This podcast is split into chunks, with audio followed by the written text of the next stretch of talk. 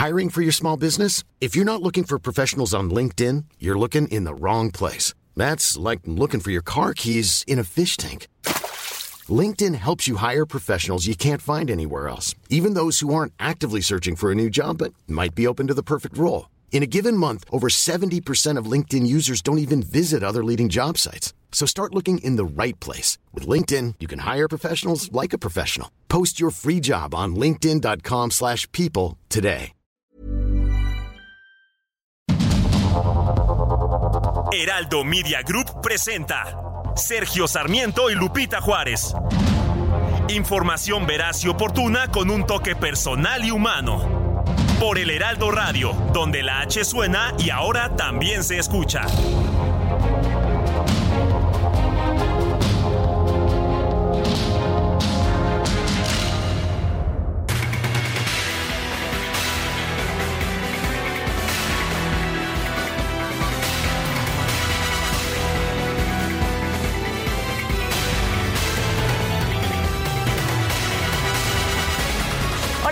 Placer saludarles. Muy buenos días. Hoy qué día es viernes, viernes. Qué buena noticia para empezar bien la mañana. Y qué bueno que estamos juntos arrancando ya, prácticamente cerrando esta semana y todo el equipo listo para llevarles lo que es noticia, la información importante. Así que vámonos con un resumen en este viernes que ya es 4 de agosto del 2023. La ministra de la Suprema Corte de Justicia, Loreta Ortiz, admitió a trámite cuatro acciones de inconstitucionalidad presentadas por legisladores de oposición en contra de las reformas que permiten al ejército operar una aerolínea comercial y varios aeropuertos, así como la reforma que oficializa la extinción del Instituto de Salud para el Bienestar. La unidad técnica de lo contencioso del INE presentó un proyecto de resolución que propone ordenar al presidente López Obrador no emitir comentarios que violenten o violen los derechos humanos de la senadora del PAN, Xochitl Galvez o de otras mujeres. Ojalá que le pusieran una anotación, hay alguna explicación, ¿no? Porque el presidente ya ve que decía, bueno, ¿cuál? Que me digan en dónde está la violencia, dónde está lo que hice mal que me digan, bueno, pues le dijeron al presidente, acuérdese de lo que dijo, ¿no? De lo que dijo en contra de Xochitl, que era una pelele.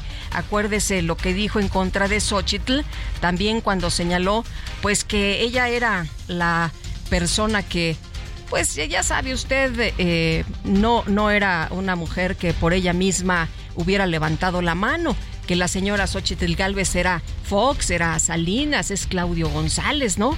Y que, bueno, pues era empleada de la oligarquía. En fin, así las cosas por lo pronto, pues ahí está lo que presenta el Instituto Nacional Electoral. El coordinador de Movimiento Ciudadano en la Cámara de Diputados, Jorge Álvarez Maínez, presentó una queja ante el Instituto Nacional Electoral para solicitar que se investigue a la gobernadora de Colima, Indira Vizcaíno, por el presunto cobro de moches a sus trabajadores para apoyar la campaña de la ex jefa de gobierno, Claudia Sheinbaum. Que por cierto, ayer la jefa de gobierno dijo que esto no era cierto. También la gobernadora dijo que pues se presentaran las eh, pruebas, que se diera la información, que porque esto tampoco pues era correcto, en fin, pero por lo pronto pues ahí está, que se investigue, es lo que dice Movimiento Ciudadano. El diputado con licencia Gerardo Fernández Noroña llamó a sus contrincantes en el proceso interno de Morena a evitar los debates, cerrar filas en torno al presidente López Obrador y defender a la niñez ante los ataques, dice, contra los nuevos libros de texto gratuitos. Le hago un llamado a mi compañera Claudia Sheinbaum, a mi compañero Marcelo Ebrard, a Augusto López, a Ricardo Monreal, a Manuel Velasco, a que cerremos filas por el compañero presidente en este tema, que no abramos en estos momentos otro debate, ya habrá días, pero en este momento debemos manifestar nuestro respaldo al proyecto, al presidente, al pueblo de México. Bueno, y por su parte, el exsecretario de Gobernación, Adán Augusto López, aseguró que los errores que tienen los libros no son de contenido, dice, algunas faltas ortográficas que se colaron. No pudieron con el aeropuerto Felipe Ángeles. No pudieron detener el Tren Mach, la construcción de una refinería. Y tampoco pudieron, y lo intentaron, detener los programas sociales y no van a detener tampoco ahora que este proyecto educativo se consolide. Va a haber libros de texto gratuitos para todas las niñas y niños de México.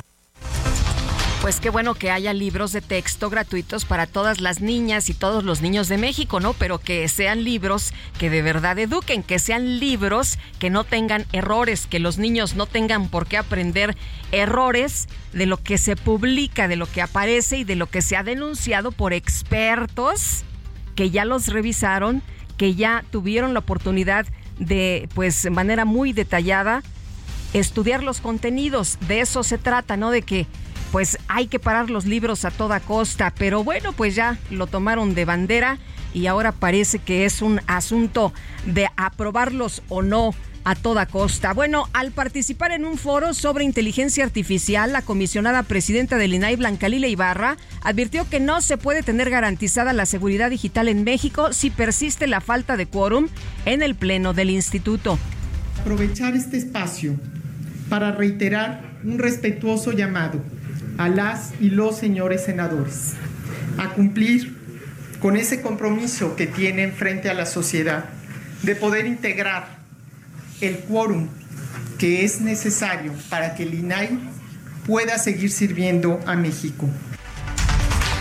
José Luis García Parra, el coordinador de asesores del presidente del Senado, Alejandro Armenta, renunció a su cargo ante las críticas que recibió tras ser captado a bordo de un auto de lujo con valor de más de 3 millones de pesos. Dijo, no, bueno, vengo a regresar el auto, pero le dijeron, a ver, no nos quiera ver la cara, esos carros no se pueden regresar, usted ya lo pagó, este, está bien para la foto, pero no nos quiera no nos quiera ver la cara de tontos. En fin, pues ya ahí este coordinador de asesores del presidente del Senado eh, renunció a este encargo. Y bueno, también se dijo, a ver dónde está la austeridad que tanto pregonan los de Morena. Bueno, por otra parte, la Suprema Corte de Justicia confirmó la destitución del magistrado federal Isidro Abelar Gutiérrez, acusado por las autoridades de los Estados Unidos de aceptar sobornos del cártel Jalisco, Nueva Generación. Un juzgado federal ordenó resolver si el expresidente municipal de Iguala Guerrero, José Luis Abarca, debe o no continuar en prisión por el proceso en su contra por los delitos de delincuencia organizada, lavado de dinero y enriquecimiento ilícito. El subsecretario de Derechos Humanos, Población y Migración, Alejandro Encinas, refrendó el compromiso del gobierno federal a esclarecer la desaparición de los 43 normalistas de Ayotzinapa. Esto una vez que concluye pues el trabajo del grupo interdisciplinario de expertos independientes.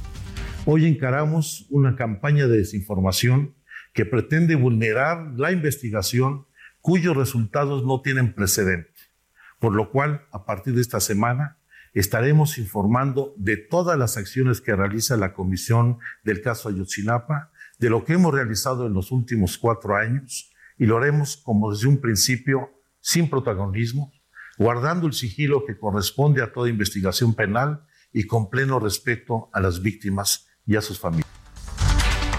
Durante la primera sesión extraordinaria de la Asamblea de la Conferencia Nacional de Seguridad Pública Municipal, la titular de la Secretaría de Gobernación, Luisa María Alcalde, rechazó que la violencia en el país esté incrementando.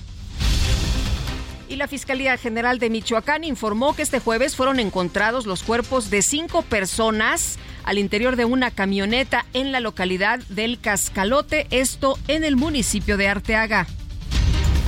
El gobierno de San Luis Potosí informó que el negocio de Fernando N., el hombre que golpeó y noqueó a un empleado de un restaurante de comida rápida, fue clausurado por falta de licencia de operación.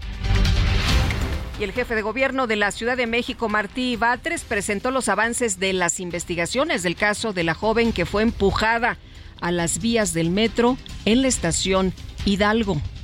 Eh, de acuerdo con los videos, en efecto, eh, parece que llega una persona y justo cuando el tren se está acercando avienta a la chica y luego se avienta esta persona también al metro. Qué locura, ¿no le parece a usted esta persona que estaba ahí esperando el metro? Llega este sujeto que ni la conocía y al parecer la avienta y se avienta después, ambos mueren y bueno, pues vamos a ver qué es lo que determinan las investigaciones, quién era este sujeto, qué fue lo que ocurrió exactamente. Bueno, al ser cuestionado sobre el estado del segundo ahuehuete que fue plantado en la glorieta de Paseo de la Reforma, el jefe de gobierno Martí Batres afirmó que este cuenta con vigilancia y con un sistema de riego y supervisión. El árbol está vivo y está siendo cuidado y va a seguir siendo cuidado. Eh, cuidado en dos sentidos. Uno, cuidar eh, su desarrollo con el apoyo de expertos y por otra parte, pues cuidar que no sea objeto de ataques como el que sufrió. La Contraloría General de la Ciudad de México anunció la suspensión de cuatro funcionarios de la alcaldía Cuauhtémoc relacionados con el operativo Diamante, el cual está enfocado en el retiro de enseres de la vía pública. Y la Confederación de Cámaras Nacionales de Comercio, Servicios y Turismo estimó que el próximo regreso a clases en las escuelas de educación básica podría generar una derrama económica de 108.400 millones de pesos. En Nayarit, qué accidente tan más lamentable, se reportó la caída de un autobús de pasajeros a un barranco con un saldo de por lo menos 19 personas muertas y 23 heridos. La Fiscalía General del Estado informó que la mayoría de los pasajeros eran migrantes indocumentados provenientes de la India, República Dominicana y de África. El Instituto Nacional de Migración y la Secretaría de Relaciones Exteriores informaron que ya fue identificado uno de los dos migrantes que murieron en la zona de boyas instalada en el río Bravo. Se trata de un joven hondureño de 20 años. Y el expresidente de la Unión Americana, Donald Trump, se declaró no culpable en la primera audiencia del proceso en su contra ante un tribunal de Washington por sus intentos de revertir los resultados de las elecciones presidenciales del 2020. No, imagínese si se hubiera declarado culpable, pero dice, no, no, no guilty, no culpable. Bueno, la Fiscalía de Colombia informó que el diputado Nicolás Petro Burgos, el hijo del presidente Gustavo Petro, aceptó haber recibido dinero no declarado, escuche usted, para la campaña de su padre además de haberse quedado con parte de esos recursos. Escándalo, escándalo allá en Colombia. De hecho, se ha pedido que renuncie el presidente Petro. En rueda de prensa, el presidente de Colombia aseguró que nunca pidió a su hijo delinquir para financiar su campaña política. Señaló que él no actúa de la misma forma que sus predecesores. Nos vamos hasta el año 2026. No es la primera vez, tampoco será la última. Ha pasado por miles de veces el que se intente enfrentar un padre con su hijo o un hijo con su padre. Mi hijo no dijo eso. A ninguno de mis hijos y de mis hijas, aquí una presente, les he dicho jamás que delincan. Bueno, eso es otro tema, ¿no? Del enfrentamiento de un padre con su hijo, de un hijo con el padre. Aquí el punto es se recibió dinero sucio para la campaña de Petro y qué consecuencias tiene esto. Bueno, pues ahí está, ahí está la situación y vamos a ver en los próximos días qué es lo que ocurre y lo que determinan las autoridades allá en ese país. El gobierno de Polonia denunció que hay un riesgo creciente de provocaciones rusas y bielorrusas en su frontera oriental, por lo que va a reforzar sus capacidades de vigilancia en esa zona. En información de los deportes, este jueves se jugaron los 16 avos de final de la League's Cup. Cruz Azul quedó no, bueno, qué notición, ¿no? Nos sorprende. Cruz Azul quedó eliminado ante el Charlotte FC. Atlas cayó ante el New England. Y Querétaro dejó fuera a los Pumas. Eso sí duele, ¿verdad? A los Pumas de la UNAM. Las destacadas de El Heraldo de México. Pásame la botella. Voy a beber, no me Pásame la botella. Voy a beber, no Ah, caray. Ah, caray, es muy temprano. Itzel González, ¿cómo te va? Muy buenos días. Muy buenos días, Lupita, queridos destacalovers. Hoy es día de la cerveza 4 de agosto del 2023. Por supuesto que en esta producción no dejamos pasar la efeméride. Es muy temprano, sabemos que es muy temprano, pero hay que ser precavidos porque se viene el fin de semana y se viene el fin de semana con esta celebración. Pero además que es 7 y 7, 14, en Europa ya, pues ya, ¿no? Ya es hora, ¿no? Ya es hora. DJ, sí, DJ Kike ya destapó la Ya primera destapó, cerveza bueno, de esta bueno. mañana. No, y aparte hay, hay de las que son 00, entonces eh, no, no nos afecta, no nos afecta esta mañana.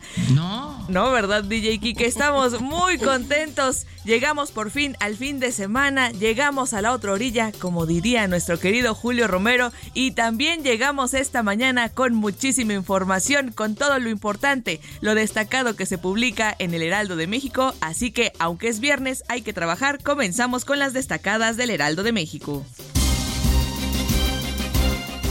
En primera plana, revela Petro Jr. dinero de narco a campaña de Petro. El hijo del presidente colombiano confesó que la candidatura de su padre se financió con recursos de un grupo delictivo.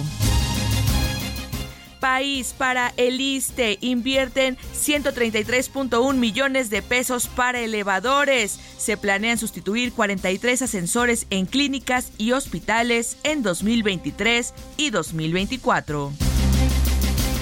Ciudad de México destaca Martí Batres, ahorran 2 mil millones de pesos con digitalización. El jefe de gobierno detalló que son 112 trámites electrónicos los que se pueden hacer. Se prevé que en 2024 sean 300. Estados migrantes hallan paso express en México. Temen quedar atrapados en Chiapas ante el endurecimiento de políticas migratorias. Orbe en Lisboa, Papa reúne a jóvenes. Tuvo ayer su primer encuentro con 500 mil jóvenes que se dieron cita en Lisboa, Portugal, para celebrar la Jornada Mundial de la Juventud. Meta abierto de los cabos aporta ideas frescas. Jeffrey Fernández, director del torneo, destaca el trato y la experiencia que se da a los fans. Y finalmente, en mercados, equipos médicos autorizan vacuna contra influenza. Cofepris dio el aval a 165 nuevos insumos para la salud. Lupita, amigos, hasta aquí las destacadas del Heraldo. Muy feliz viernes. Igualmente, Itzel, muchas gracias. Feliz viernes, buenos días.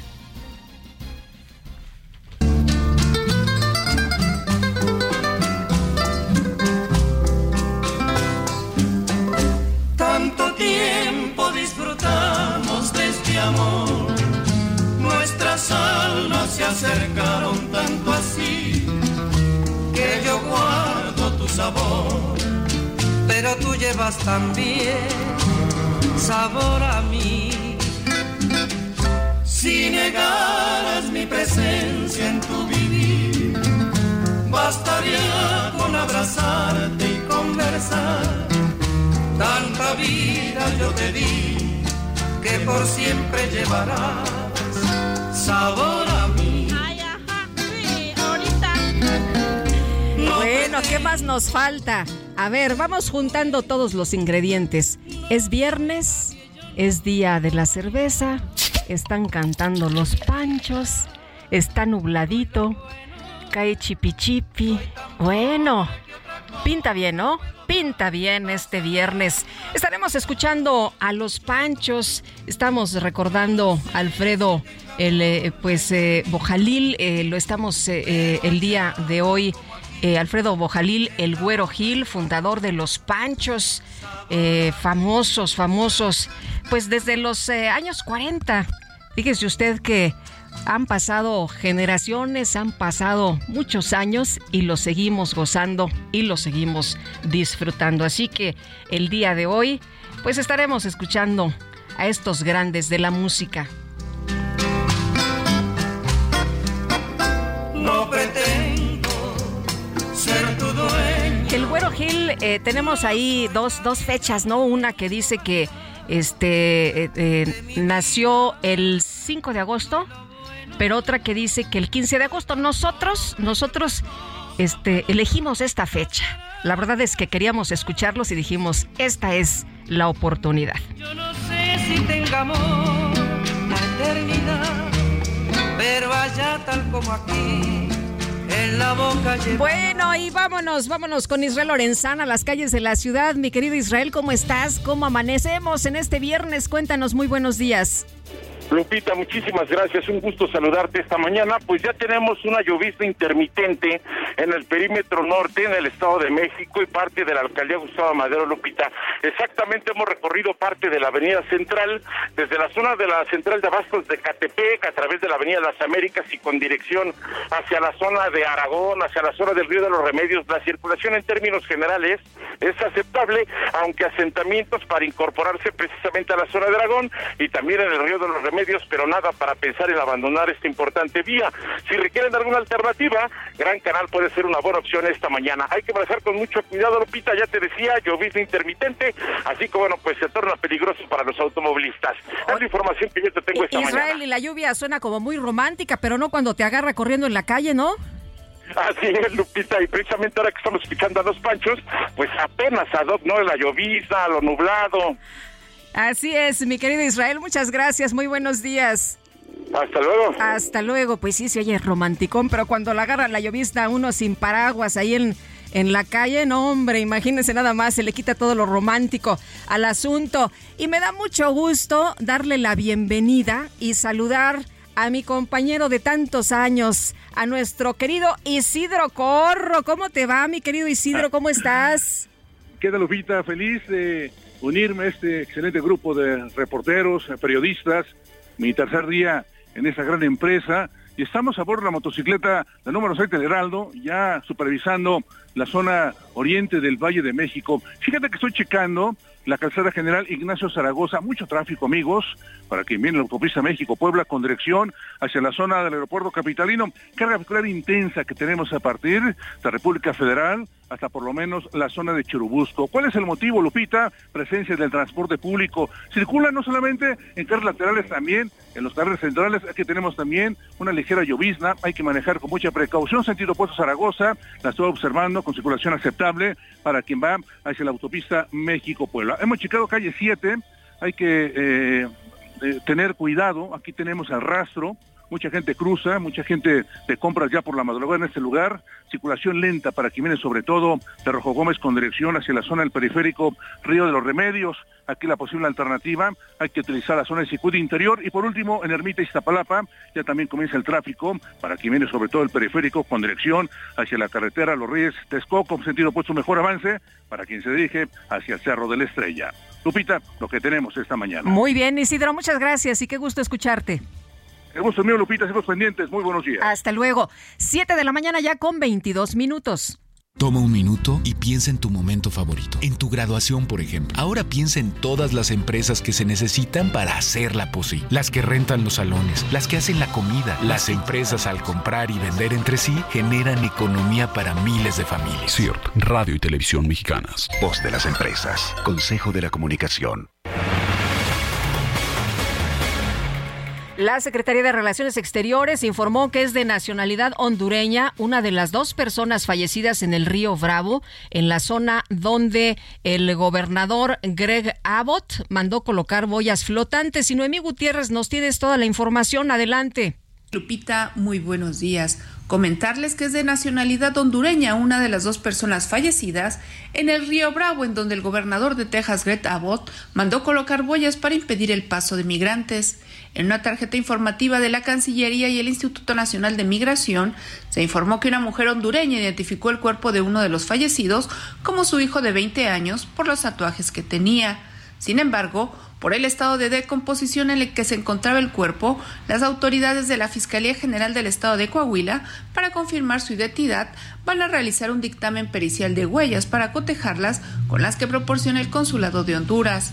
La mujer hondureña y otros de sus hijos se encuentran en un albergue en Piedras Negras, Coahuila. Las autoridades mexicanas señalaron que en el caso de la segunda persona fallecida y cuyo cuerpo se ubicó en las huellas permanece como desconocida, ya que no contaba con algún documento de identificación y tampoco ha sido reclamado. Recordemos que en la mañanera de este jueves, el presidente Andrés Manuel López Obrador manifestó que el gobernador de Texas debería cambiar su actitud, ya que colocar ese muro flotante es una acción inhumana. Recalcó que el gobierno de México está demandando que se retiren las boyas del río Bravo. Por ese tema, el gobierno de México ha enviado dos notas diplomáticas a Estados Unidos. Sergio Lupita, la información que les tengo. Muchas gracias, Noemí. Muy buenos días. Pues ya le dijeron en Estados Unidos a Greg Abbott que está violando la ley federal, ¿no? Que está complicando la relación con México. ¿Y qué fue lo que respondió? Nos vemos en la corte. Bueno, tenemos que hacer una pausa, pero regresamos de inmediato.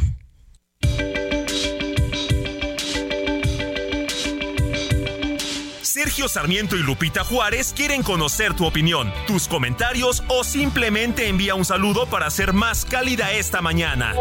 Envía tus mensajes al WhatsApp 55 20 10 96 47.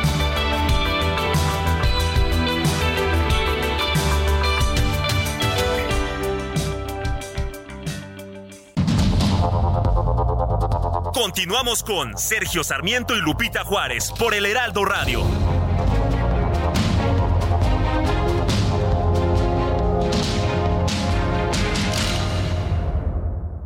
Si cuidamos el mar, aseguramos nuestro futuro. En la Secretaría de Marina trabajamos todos los días en la protección de nuestras costas y mares. Creamos planes de contingencia. Realizamos simulacros y vigilamos constantemente. Con embarcaciones y equipo de última tecnología, contenemos derrames y vertimiento de desechos. Además de recolectar el sargazo de nuestras costas. Ayúdanos, mantén limpias las playas y reporta cualquier incidente al 800 Marina 1. Porque el corazón de México también late en el mar. Secretaría de Marina. Gobierno de México.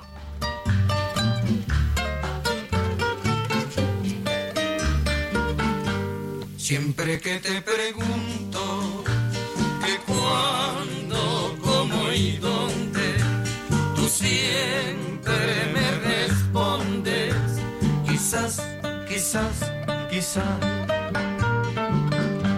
Y así pasan los días y yo ahí desesperando y tú, tú, tú contestando, quizás, quizás quizás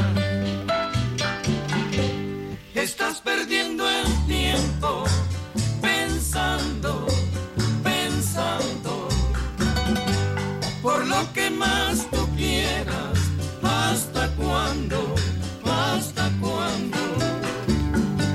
Y así pasan los días y yo ahí desesperado. Seguimos recordando al Güero Gil y el trío Los Panchos. Esto se llama Quizás, quizás, quizás.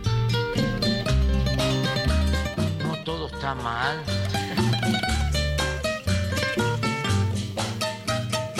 ¿Y qué tal este requinto?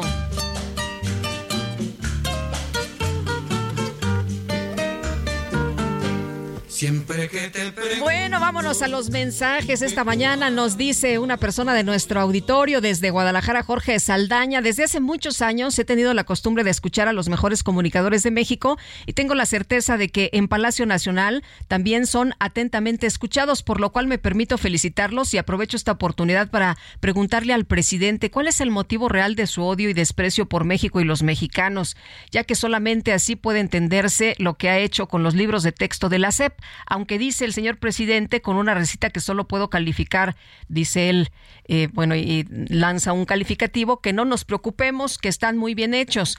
Son eh, eh, un crimen, un crimen de Estado contra la niñez y la juventud de este gran país, mucho dinero invertido en tanta porquería. Es muy doloroso todo lo que está sucediendo en México y les agradezco su atención. Les envío un afectuoso saludo y mi agradecimiento. Muchas gracias, don Jorge.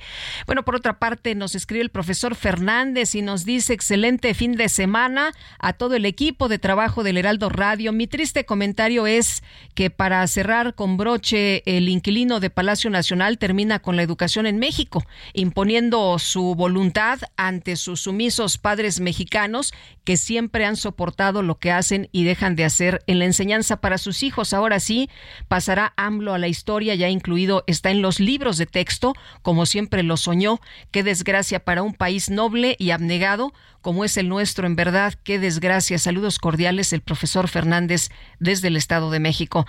Y nos dice, Isa, qué bueno que Isidro Corro está en el noticiario. Feliz día para todos. Pues sí, ya tenemos a Isidro Corro de regreso y también nos da mucho gusto. Bueno, y vámonos, también nos da mucho gusto tener a nuestro querido Javier Ruiz, que ya anda en las calles de la ciudad a esta hora. Mi querido Javier, cuéntanos cómo estamos empezando el viernes. ¿Ya te cayó el aguacero? Eh, ligero, Lupita, afortunadamente aquí en el centro solo un debe chipi sin embargo, Lupita, lo que sí nos cayó es un sujeto que llegó a la entrada principal del Banco de México, ubicado aquí en la calle de 5 de mayo y casi el eje central. Él amenazó, Lupita, con quitarse la vida con un arma punzocortante. Menciona que es pues justamente un preso político que lo siguen de Sinaloa y prácticamente con un cuchillo pues amagaba con eh, picarse la yugular y también parte del cuerpo Afortunadamente, elementos de la Secretaría de Seguridad Ciudadana, después de una distracción, pues lograron eh, someterlo, retirarle la, la, navaja y ya en estos momentos se dirige esta persona hacia la eh, alcaldía, hacia la zona de la alcaldía Cuauhtémoc, donde se encuentra la Fiscalía Cuauhtémoc 2. Él lo que refiere es que está solicitando pues eh, apoyo por parte de autoridades federales, ya que es perseguido.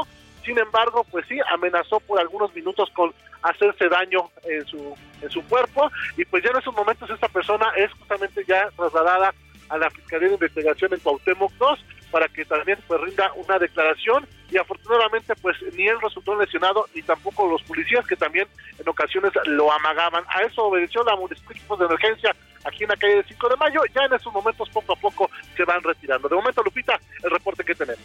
Gracias, gracias Javier, muy buenos días. Hasta luego, excelente mañana.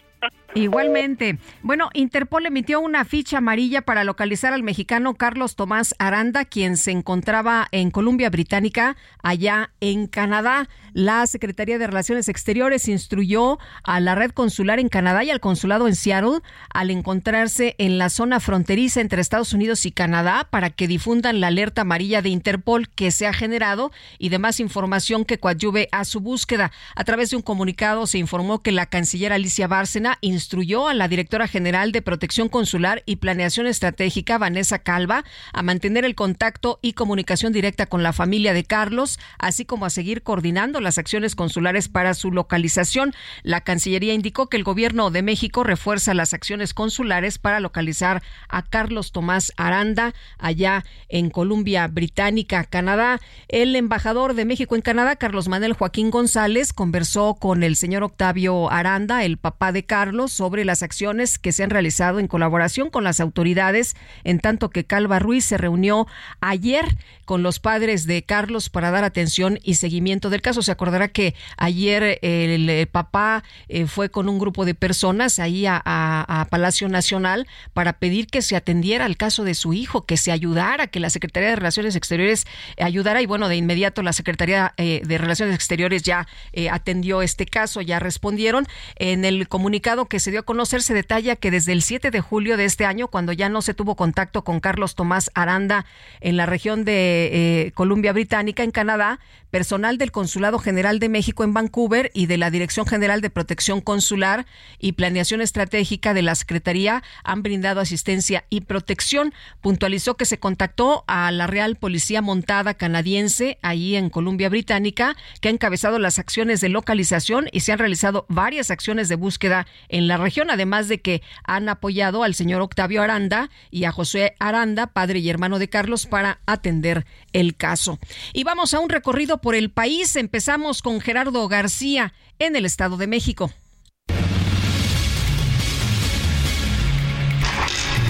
Hola, ¿qué tal? Muy buenos días, Sergio y Lupita. Los dos trabajadores que lograron sobrevivir al derrumbe ocurrido en las inmediaciones de una obra en Almoloya de Juárez continúan hospitalizados eh, después de 24 horas que ocurriera el accidente que mató a otros tres, informaron autoridades de salud del Estado de México. Los dos eh, lesionados desde la tarde del miércoles permanecen en la clínica 251 del Instituto Mexicano del Seguro Social IMSS en Metepec, al que llegaron vía aérea al ser auxiliados por la unidad de rescate aéreo Relámpagos. En el reporte que emitieron las autoridades de salud es que los dos hombres están estables, pero con un diagnóstico reservado en tanto no se ha dado a conocer sobre la situación de los restos de los otros tres empleados que no lograron sobrevivir. En la última información dada a conocer el miércoles se dio a conocer que el derrumbe se registró en la ampliación de la plaza de cobro de la hortaliza en la autopista Toluca-Zitácora. Hasta aquí el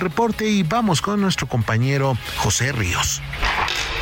Mientras tanto, en el oriente del Estado de México, la Fiscalía mexiquense se reunirá con transportistas de la región para entablar una mesa de diálogo, esto derivado al anuncio que los operadores hicieron para crear grupos de autodefensa ante las presiones por extorsiones llevadas a cabo por grupos del crimen organizado. El resultado de estas mesas definirá si estos operadores realizarán estos actos de autodefensa y un paro en la región el próximo lunes por la mañana, informó José Ríos una mujer asesinada y al menos otras tres heridas de bala fue el saldo que dejó una emboscada de la que fueron objetos simpatizantes del movimiento de unificación y lucha triqui independiente, el Multi, en inmediaciones del municipio de Santiago Juxtlahuaca, en la región de la Mixteca de Oaxaca. De acuerdo a la información emitida por el Multi, el hecho se registró este jueves a las 14.30 horas mientras una camioneta de la comunidad de Yosoyusi Copala transitaba por la desviación de la cumbre Hierba Santa en Juxtlahuaca. El vehículo fue atacado a balazos por lo que una mujer identificada como Magdalena Martínez quien viajaba al interior del mismo murió y al menos otras tres mujeres identificadas como Josefina González, Norma Martínez llamada Bautista, fueron lesionadas por arma de fuego. El multi acusó al movimiento de unificación y lucha Triqui, el MULT, de este hecho de violencia, por lo que exigió la intervención inmediata de la Fiscalía General del Estado de Oaxaca. Es el reporte desde Oaxaca. Bueno, pues así la, la situación en eh, el país. Ahí echamos ya un vistazo y nos dice Javier Ruiz que este sujeto que intentó lesionarse con un cuchillo en las afueras del Banco de México, pues ya fue eh, detenido. Eh, dice que es preso político y que lo quieren asesinar, pero lo último que, que se destaca es que ya lo detuvieron y ya le quitaron el arma. Ya los policías están ahí en el lugar, ya le quitaron el arma a esta persona que intentó lesionarse. Y por otra parte, fíjese usted que pues se ha ordenado un juicio político. ¿Se acuerda usted de el alcalde o el exalcalde de Iguala de el señor Abarca? que tanto se ha mencionado en este tema de Ayotzinapa. Bueno, pues resulta que ya se ha ordenado revisar la prisión. Un juzgado federal ordenó resolver si José Luis Abarca, exalcalde de Iguala Guerrero, debe o no continuar preso por uno de los juicios que le instruyen por los delitos de delincuencia organizada, lavado de dinero y enriquecimiento ilícito. Sara Mercedes Neira, la secretaria encargada del despacho de juzgado tercero de distrito en materia de amparo y juicio federal en Toluca, le concedió la protección de la justicia para que sea revisada la prisión preventiva de oficio en este proceso. El amparo se le concedió porque cuando el juez de la causa le negó el cambio de medida cautelar, no tomó en cuenta las sentencias de la Corte Interamericana de Derechos Humanos en los casos Zompantle y Tecpile y García Rodríguez, que ordenan al Estado mexicano eliminar la prisión preventiva oficiosa y adaptarla a los estándares fijados por este tribunal. Así que, por lo pronto, lo que se está ordenando es o el, pues eh, revisar, revisar la prisión a este señor exalcalde allá de Iguala, José Luis Abarca.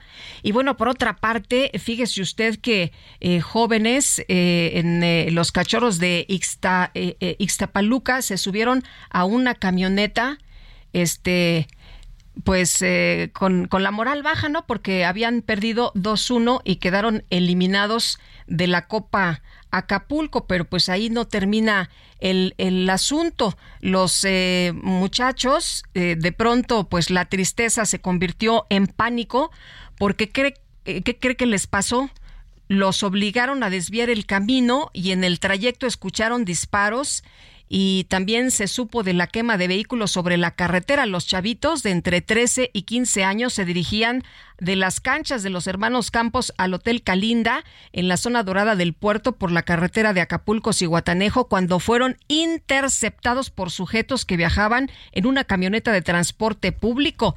Entonces, pues imagínense nada más los muchachos cómo estaban tan asustados. Y bueno, por lo pronto lo que eh, dice Francisco Javier Monterrubio, director técnico de los Cachorros, que al regreso hacia el hotel de concentración les tocó un desorden muy feo, nos cierran el paso dos camionetas de transporte, ya no nos dejan mover, llega un chico medio tatuado con mal aspecto, así eh, nos habla con palabras altisonantes, que no nos movamos, que si nos movemos vamos a valer y palabras obscenas es lo que dice. Y entonces el impacto fue muy fuerte, yo traigo niños de 13, 14, 14, 15 años. Estuvimos en psicosis, traté de controlarlos y como fueron avanzando los minutos pudimos salir hacia unos poblados. Eh, la verdad dice no los recuerdo. Eh, San Isidro puede ser y varios coches fuimos en caravana buscando alguna otra salida. En el camino dijo encontraron unas camionetas con elementos de la Guardia Nacional que también buscaban una ruta alterna para evitar los bloqueos y entre todos se fueron guiando hasta encontrar una incorporación a la carretera. Imagínese, imagínese nada más lo que vivieron estas personas, no nada más los chavitos, ¿no? Sino todos que iban en caravana y que les tocó sufrir exactamente lo mismo que lleguen estos señores que les digan, pues o se mueven o aquí terminan.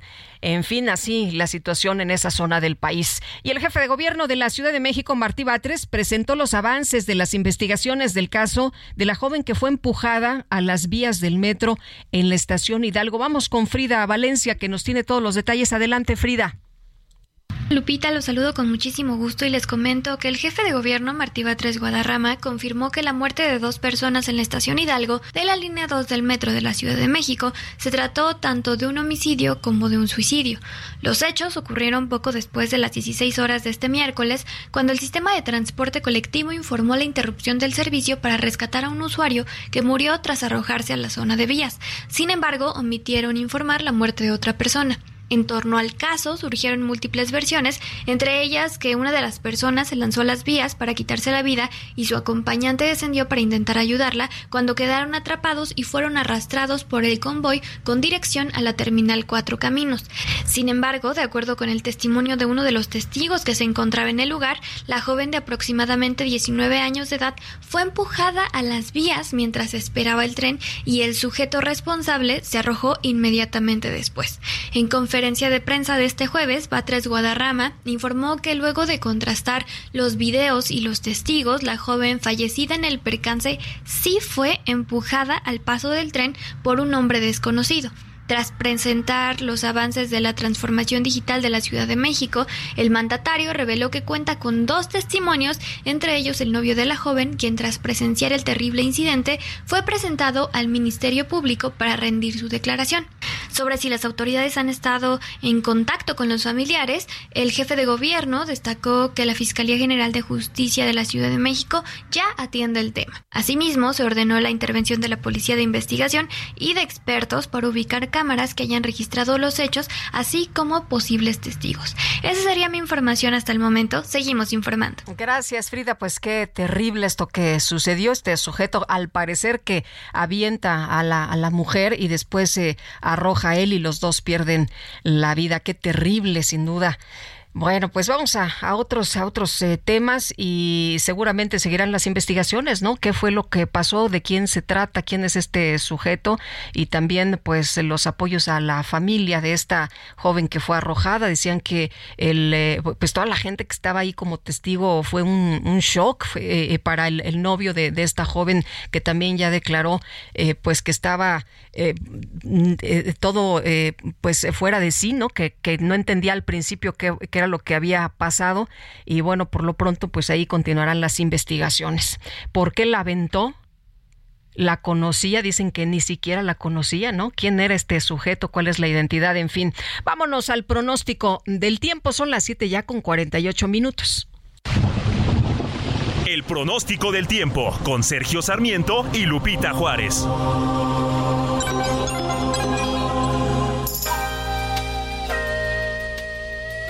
Berenice Peláez, meteoróloga del Servicio Meteorológico Nacional de la Conagua. ¿Cómo estás? Muy buenos días, feliz viernes. ¿Qué tal, Lupita? Muy buenos días. Muy bien, muchas gracias y bueno, es un gusto informarles que este día la onda tropical número 18 se va a desplazar sobre el occidente del país y va a seguir interactuando con una zona de baja presión que tiene probabilidad para desarrollo ciclónico que actualmente se ubica al sur de las costas de Colima y Jalisco. Esto va a ocasionar lluvias puntuales intensas con descargas eléctricas en Guerrero, Michoacán, Colima, Jalisco y Nayarit, así como rachas de vientos de 60 a 80 kilómetros por hora y oleaje de 2 a 4 metros de altura en las costas de Guerrero, Michoacán y Colima. Te comento también, Lupita, que tenemos a la onda tropical número 19 que va a recorrer el sureste del territorio nacional produciendo lluvias puntuales intensas en los estados del sureste, Chiapas, Tabasco, Veracruz y Oaxaca. También se presentarán lluvias puntuales fuertes en la península de Yucatán. Para el noroeste tenemos todavía el monzón mexicano que persiste, generando lluvias puntuales muy fuertes en Zacatecas y Sinaloa y lluvias puntuales fuertes en Aguascalientes y Durango. Es importante señalar que estas lluvias pueden estar acompañadas de descargas eléctricas y de caída de granizo. Para la península de Baja California únicamente estamos esperando algunas lluvias aisladas. Por otra parte, la entrada de humedad en combinación con inestabilidad atmosférica superior van a mantener la probabilidad de lluvias puntuales fuertes a muy fuertes con posibles granizadas en el centro del territorio nacional. Finalmente te comento, Lupita, que este día para el Valle de México estamos pronosticando cielo mayormente nublado con probabilidad de lluvias puntuales fuertes para la Ciudad de México y lluvias puntuales muy fuertes en algunas zonas del Estado de México. Respecto a la temperatura, esperamos una máxima entre 22 y 24 grados Celsius. Hasta aquí el reporte de tiempo. Regreso por ti. Berenice, muchas gracias. Muy buenos días. Buen fin de semana. Hasta luego. Son las 7 de la mañana ya con 50 minutos. Hoy el Heraldo de México en su nota principal publica Revela Petro Jr. dinero de narco a campaña de Petro. El hijo del presidente colombiano confesó que la candidatura de su padre se financió con recursos de un grupo delictivo y está con nosotros Vanessa Cárdenas, internacionalista. Vanessa, ¿qué tal? Muy buenos días. Buenos días, Lupita, para ti todo el auditorio. Oye, pues dice el presidente Petro que pues eh, todos los en algunos momentos los padres pueden tener algún conflicto con sus hijos o los hijos con los padres, pero esto va mucho más allá de un asunto familiar, ¿no?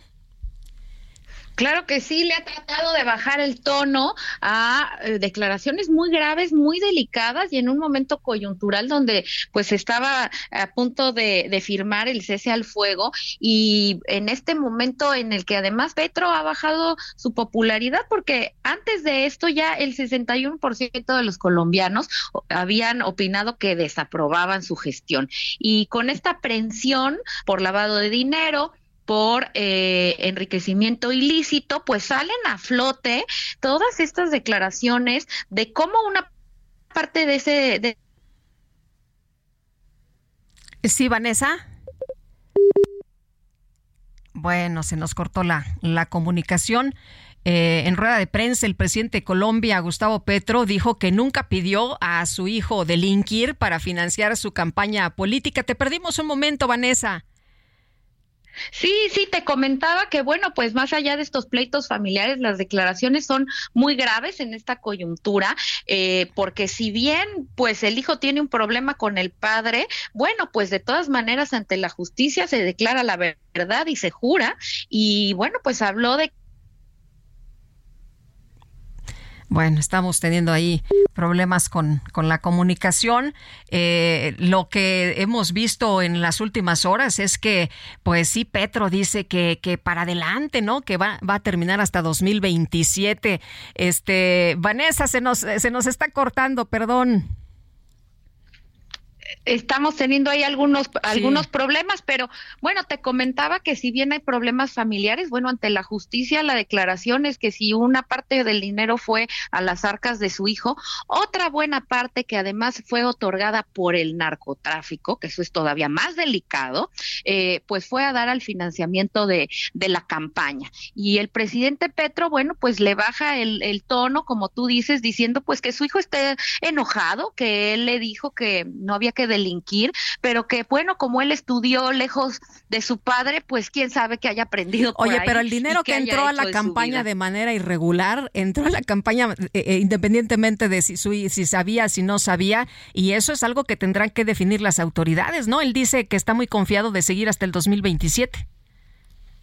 Pues sí, así es, a pesar de esta desaprobación del pueblo colombiano, eh, eh, que verdaderamente eh, pues tenía muchas ilusiones, ¿no? Este es uno de estos casos que, que conocemos bien, Lupita, en América Latina, donde hay muchas expectativas y mucho entusiasmo, porque venía este cambio de gobierno progresista de izquierda, y que cuando llegan y hacen las cosas mal, pues del tamaño de las expectativas es la decepción.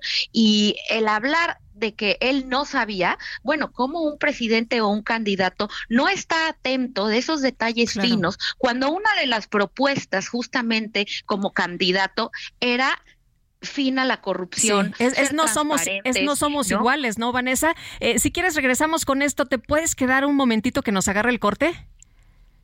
Claro que sí, Lupita. Gracias, estamos platicando con Vanessa Cárdenas, internacionalista. Tenemos que hacer una pausa, pero regresamos de inmediato.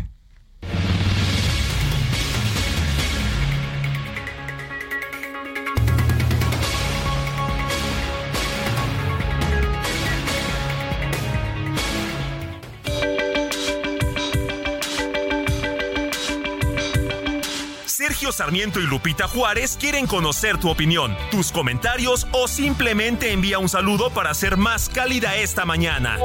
Envía tus mensajes al WhatsApp 55 20 10 96 47.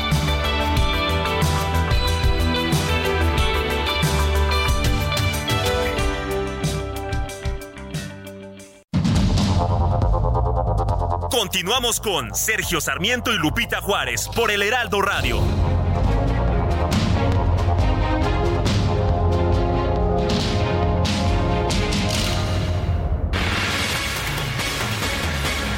Retomamos la conversación. Estábamos platicando con Vanessa Cárdenas, internacionalista, sobre el caso pues de Colombia, este tema de Gustavo Petro, que asegura que nunca pidió a su hijo delinquir para financiar su campaña política. Vanessa, y decíamos, bueno, una cosa es eh, el, el tema de, de las declaraciones, pero otra cosa es la investigación que se tendrá que hacer, me imagino.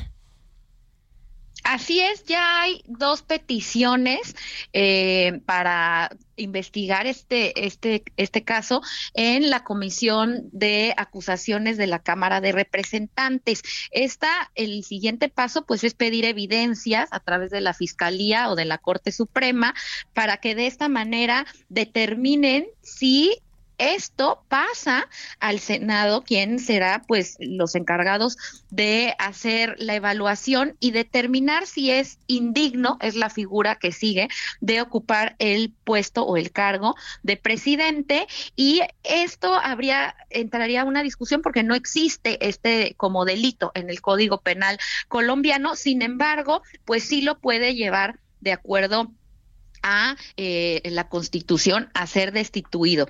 Si esto no ocurriera, que parece lejano, sobre todo por los integrantes de esta comisión eh, en la Cámara de, Acusaciones, en la Cámara de Representantes, eh, de todas maneras sería un golpe muy fuerte al gobierno de Petro, quizá un golpe de muerte, Lupita, para el, el, el siguiente periodo presidencial. Decías, Vanessa, que eh, pues esto está generando mucha decepción, ¿no? Había una ilusión tremenda había muchas expectativas por la llegada de Petro que había prometido como muchos no somos iguales, vamos a terminar con la corrupción, vamos a hacer un gobierno diferente y ahora lo que vemos es Petro renuncia.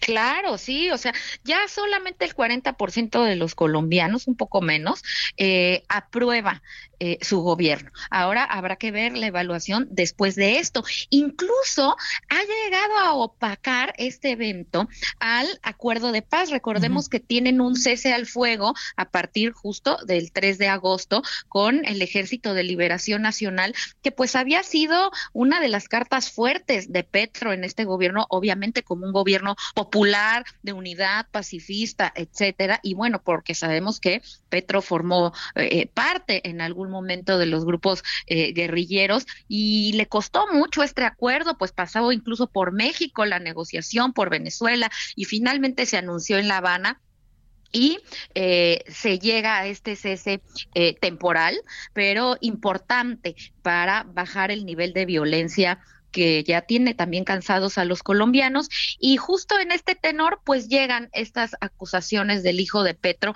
que opacan este, este acuerdo de paz, ¿no? Entonces vamos a ver qué pesa más, si lo logrado eh, en estos meses o todas estas implicaciones que hacen ver que no, no es igual, sino que parece que es peor. Sí, oye, y no tiene ni un año, ¿verdad?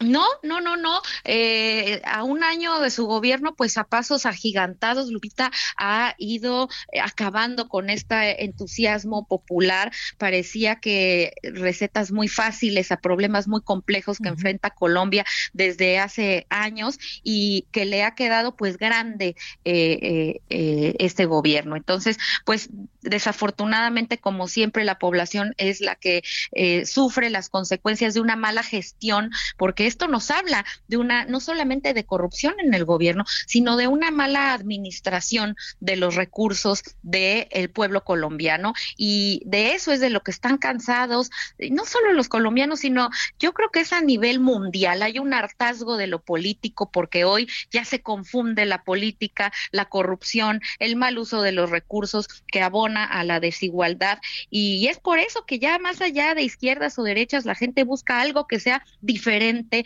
¿no? En pro de encontrar eh, pues una mejora significativa y no se ha logrado, o por lo menos los colombianos no van en el camino correcto, todo lo indica, la economía, lo social, y hoy pues también la forma de llegar al poder que no fue correcta.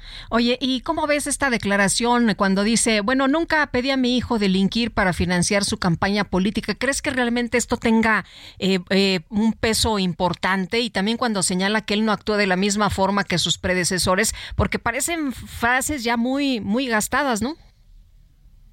Claro, esta evocación romántica al amor, al diálogo, etcétera, pues son frases motivacionales que en la praxis y en un gobierno, pues deberían quedar fuera, porque ahí lo que cuentan son las acciones y, y creo que los discursos de ese tipo que tratan de movilizar los sentimientos de las personas, pues son incluso hasta perversos, Lupita, porque hace que mucha gente pierda de vista el pragmatismo. Ahí están los hechos, se tienen que investigar y es algo muy grave que a veces estamos ya acostumbrados desafortunadamente a oírlo, pero el llegar con dinero eh, ilícito al poder, pues ya nos habla de lo que espera, se espera cuando lleguen eh, al poder, ¿no? Que eh, están acostumbrados a que los medios para obtener o para mantener el poder, pues no pasen por la transparencia, no pasen por la ética y una personalidad de ese tipo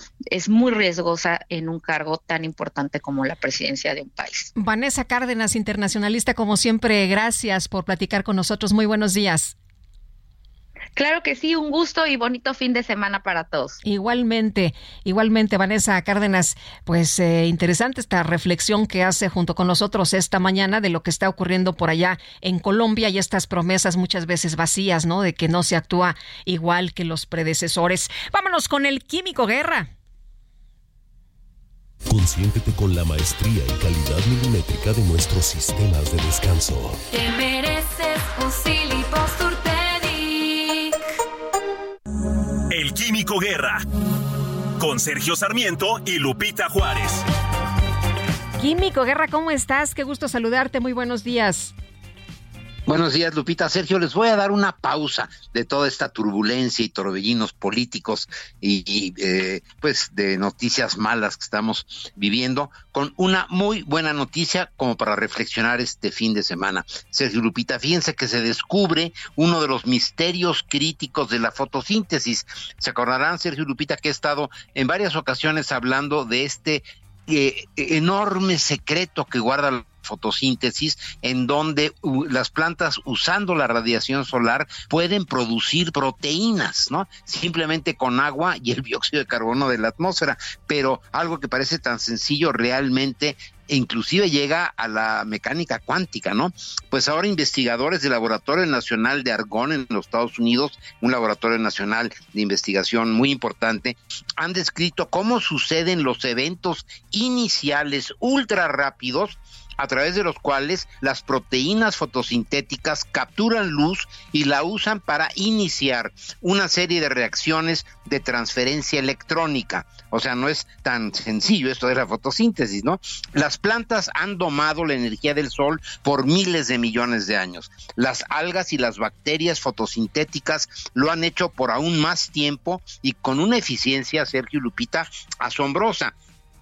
No es de sorprender entonces que la ciencia haya buscado siempre cómo entender precisamente cómo es que lo hacen. Ahora escribe el biofísico allí en Argón, Philippe Leibler, para poder entender cómo es que la biología energiza todas las actividades de la vida, uno tiene que entender la transferencia de electrones. En los organismos fotosintéticos, estos procesos inician con la absorción de un fotón de luz por los pigmentos localizados en proteínas, por eso es la vida verde, ¿no?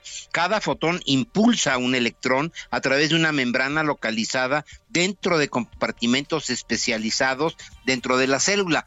Imaginemos, Sergio Lupita, que cada hoja que vemos, cada pasto verde, cada follaje de un árbol, es una, realmente es una celda fotovoltaica. ¿No? Está convirtiendo la luz solar en electrones que van a activar estas proteínas que van a producir del aire, que es eh, eh, incoloro, ¿verdad? Eh, no lo vemos, una masa sólida como son las ramas, las hojas, las raíces, los troncos. Esa es esta maravilla. Bueno, hace casi 35 años cuando la primera estructura de estos tipos de complejos fue descubierta, los científicos se sorprendieron al descubrir que después de la absorción de luz, los procesos de transferencia electrónica se hacían todavía más complejos y que tienen que ver hoy en día con la mecánica cuántica. Este descubrimiento de los investigadores de Argón va a revolucionar nuestro entendimiento primero de la vida, que depende de la luz, y por otro lado, cómo aprovechar esta fotosíntesis para nosotros acelerarla y producir, por ejemplo, alimentos, polímeros, sustancias, aprovechando estos secretos que las plantas tardaron millones y millones de años en desarrollar. Pero es un ejemplo más de cómo la creatividad, la inventiva, basados en la razón, no en ocurrencias, no en buenos deseos, sino eh, con eh, criterios estrictos, ¿verdad? Eh, de, razonamiento, se pueden entender estas maravillas de la naturaleza, Sergio Lupita. Muy bien, pues qué interesante, como siempre, Químico. Muchas gracias, buen fin de semana. Para ti también, Lupita, Sergio, igualmente. Hasta luego.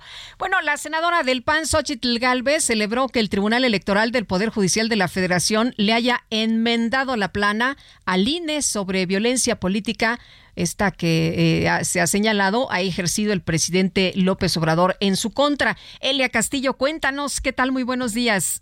Muy buenos días, Lupita. Te saludo con mucho gusto a ti al auditorio. Así es, Ochil Galvez celebró que la Sala Superior del Tribunal Electoral del Poder Judicial de la Federación le haya enmendado la plana al Instituto Nacional Electoral por su resolución en la que advirtió que diversas manifestaciones del presidente Andrés Manuel López Obrador en su contra sí pueden ser consideradas como violencia política en razón de género. Por ello, la senadora llamó a la comunidad internacional a voltear la mirada en la actuación del titular del Ejecutivo. La senadora acusó que el primer mandatario busca impedir por todos los medios que ella encabece el Frente Amplio por México, pero confió en que la autoridad electoral responda a la altura de la sentencia emitida por el Tribunal Electoral. Además, recordó que en la primera resolución, dos consejeros integrantes de la Comisión de Quejas y Denuncias de la INE, Rita López y Arturo Montaño, rechazaron otorgarle las medidas cautelares en contra del titular del Ejecutivo por violencia política en razón de género. Tras recordar que el tribunal le dio 24 horas a la INE a partir de que fuera notificado para emitir las medidas cautelares en contra del primer mandatario, aseguró que el titular del Ejecutivo sí comete violencia política de género en su contra porque busca impedir que ella encabece el Frente Amplio por México.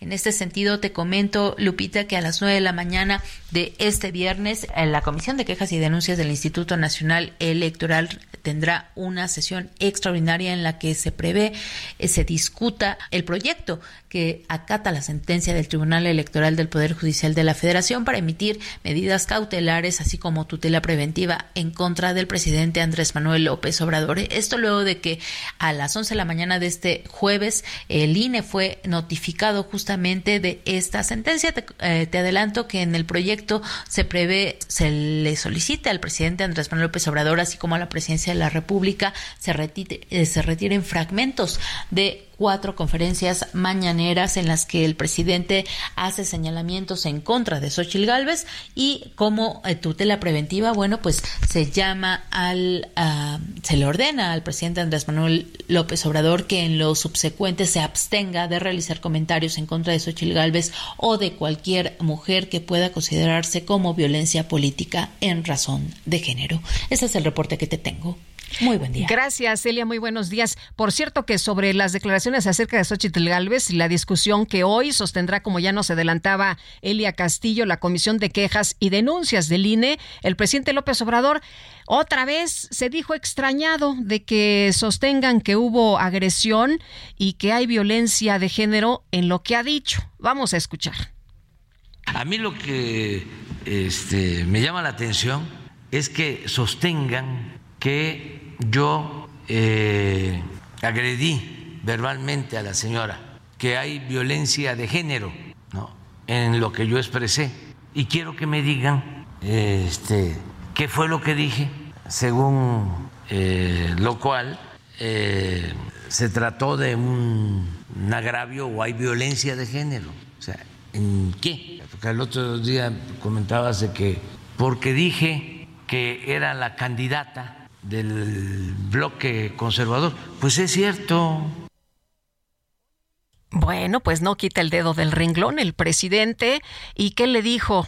¿Qué le dijo? Le dijo Pelele, ¿no? Le dijo Pelele a Xochitl Galvez, le dijo que es títere de un hombre y lo que dice Xochitl es, a ver, eh, no me diga eso, señor presidente. Hay mujeres que salen adelante sin el apoyo, sin el respaldo, sin que un hombre esté atrás de ellas, como es mi caso. Bueno, el presidente sigue insistiendo en que dónde está el problema, que dónde está la agresión y lo que dice es que pues eh, es libertad de expresión lo que él está diciendo y que los ataques contra Xochitl Galvez no son por su condición de mujer, sino porque los que saquearon a México quieren regresar. Pues estaremos atentos el día de hoy de esta discusión que se va a llevar a cabo en la Comisión de Quejas y Denuncias del INE sobre el tema. Y Nadine Gassman, la directora del Instituto Nacional de las Mujeres, aseguró que el escenario político es difícil, eh, que la política es, eh, ¿cómo dijo? Pues que la política es dura, ¿no? Eh, con otras palabras, pero más o menos, por lo que dijo que hay que aguantar a veces vara que los hombres también aguantan y que no todo es violencia. Vamos a platicar con la maestra Blanca Ivonne Olvera Lezama, profesora de violencia de género en la Facultad de Derecho de la UNAM. Maestra, ¿cómo está usted? Muy buenos días. Buenos días. Maestra, cuéntenos, ¿usted cómo, cómo vio, cómo leyó eh, las declaraciones de Nadine eh, Gassman que pues eh, sorprendieron a, a muchas mujeres, ¿no? Sobre todo porque, bueno, pues el trabajo que desempeña. Pues muy lamentables porque ella representa a los derechos de todas las mujeres. Entonces, eh, habla por, en representación de, de un puesto que ella tiene. Entonces, ahorita el tema fundamental que hay es la perspectiva de género. La perspectiva de género en todos los ámbitos, en las investigaciones, en, en, en juzgar con perspectiva de género y en política las mujeres históricamente hemos ido ganando derechos muy lentamente porque el mundo siempre fue dominado por los hombres y, y esto no es ajeno a México. Entonces, si, si apenas en 1957 ganamos nuestro derecho al voto, si años después eh, ganamos nuestro derecho a, eh, a, tener lugar en la Cámara de Diputados, en la cual hubo mucha resistencia, porque acordémonos que se nos dio un, un porcentaje de mujeres diputadas. ¿Y qué es lo que hicieron los hombres? Eh, a tomar esos, esos escaños eh, con, con, con, con mujeres que hasta llamaron Juanitas. Sí. Y después venimos a ganar ese derecho ya con un, una paridad de género de 50-50. Entonces, ¿por qué las mujeres tenemos que estar en la política? Porque es donde se toman las decisiones.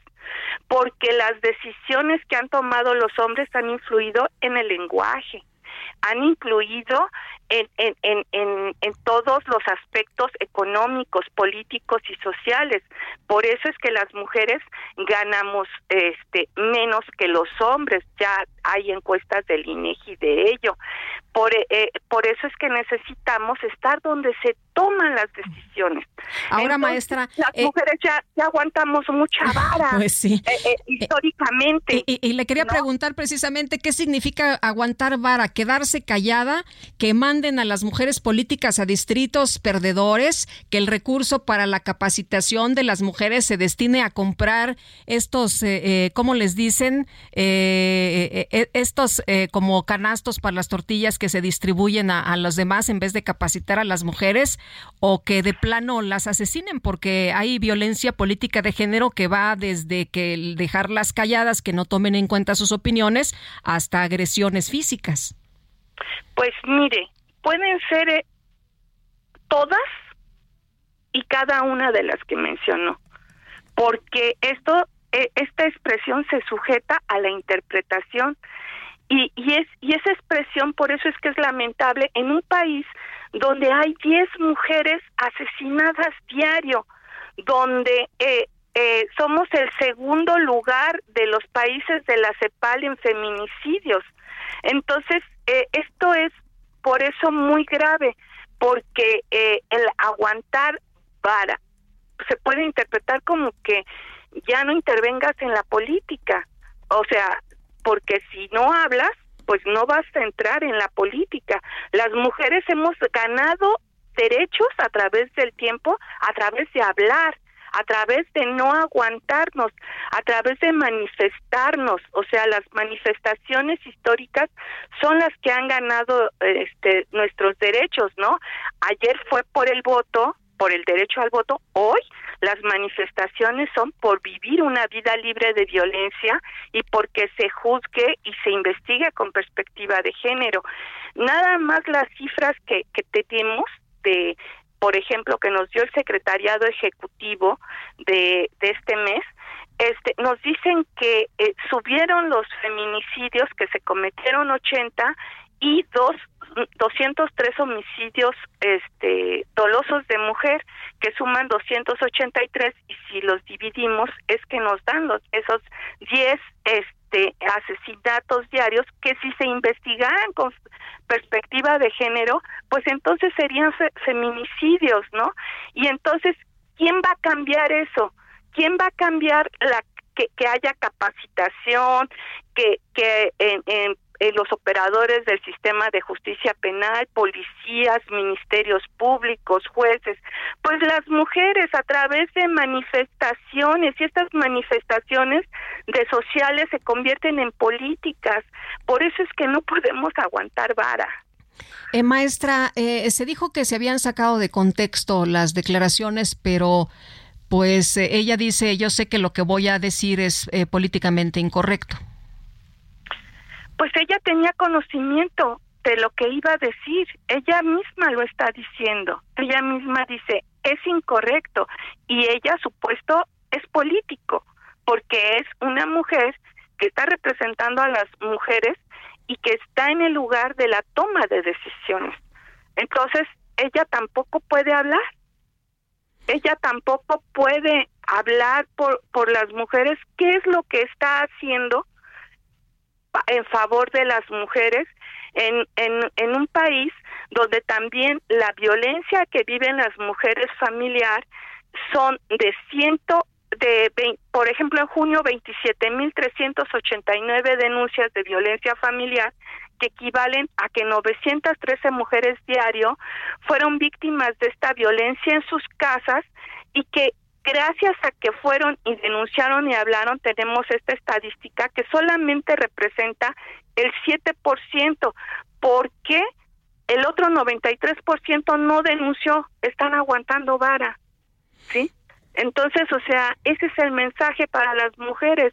No denuncies, no hables, sigue aguantando eh, este la violencia familiar, sigue aguantando los feminicidios, sigue aguantando las violaciones, porque esa es la violencia que vivimos las mujeres en el país. Maestra, y todas las demás violencias, la violencia política, la violencia eh, mediática, la violencia este digital, todas ¿No le sorprende lo que dice el presidente, que está extrañado de que sostengan que hubo agresión y que hay violencia de género en algunas declaraciones que ha hecho en contra de Xochitl Galvez?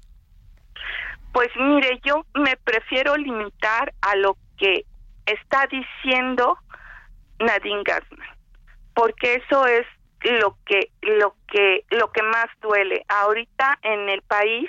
El problema de la violencia es que no se reconoce o sea, se nos dice que todo está bien en todos los ámbitos, que no hay feminicidios, que no hay ningún tipo de violencia. Entonces, si no se reconoce el problema, pues no hay solución. Pues maestra, le agradezco mucho que haya platicado con nosotros esta mañana. Muy buenos días. Buenos días, hasta, hasta luego. Es la maestra Blanca Ivonne Olvera Lezama, profesora de violencia de género en la Facultad de Derecho de la UNAM. Nosotros tenemos que hacer una pausa, pero regresamos y le quiero recordar nuestro número de WhatsApp 5520 10 96 47. Continuamos. Estás perdiendo el tiempo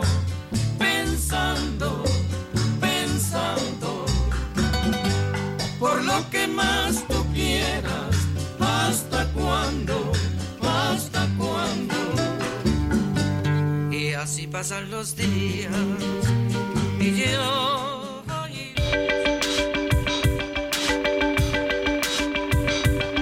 Sergio Sarmiento y Lupita Juárez quieren conocer tu opinión, tus comentarios o simplemente envía un saludo para ser más cálida esta mañana.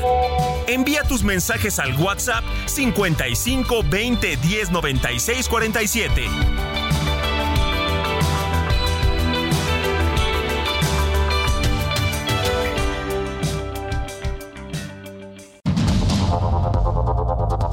Continuamos con Sergio Sarmiento y Lupita Juárez por el Heraldo Radio.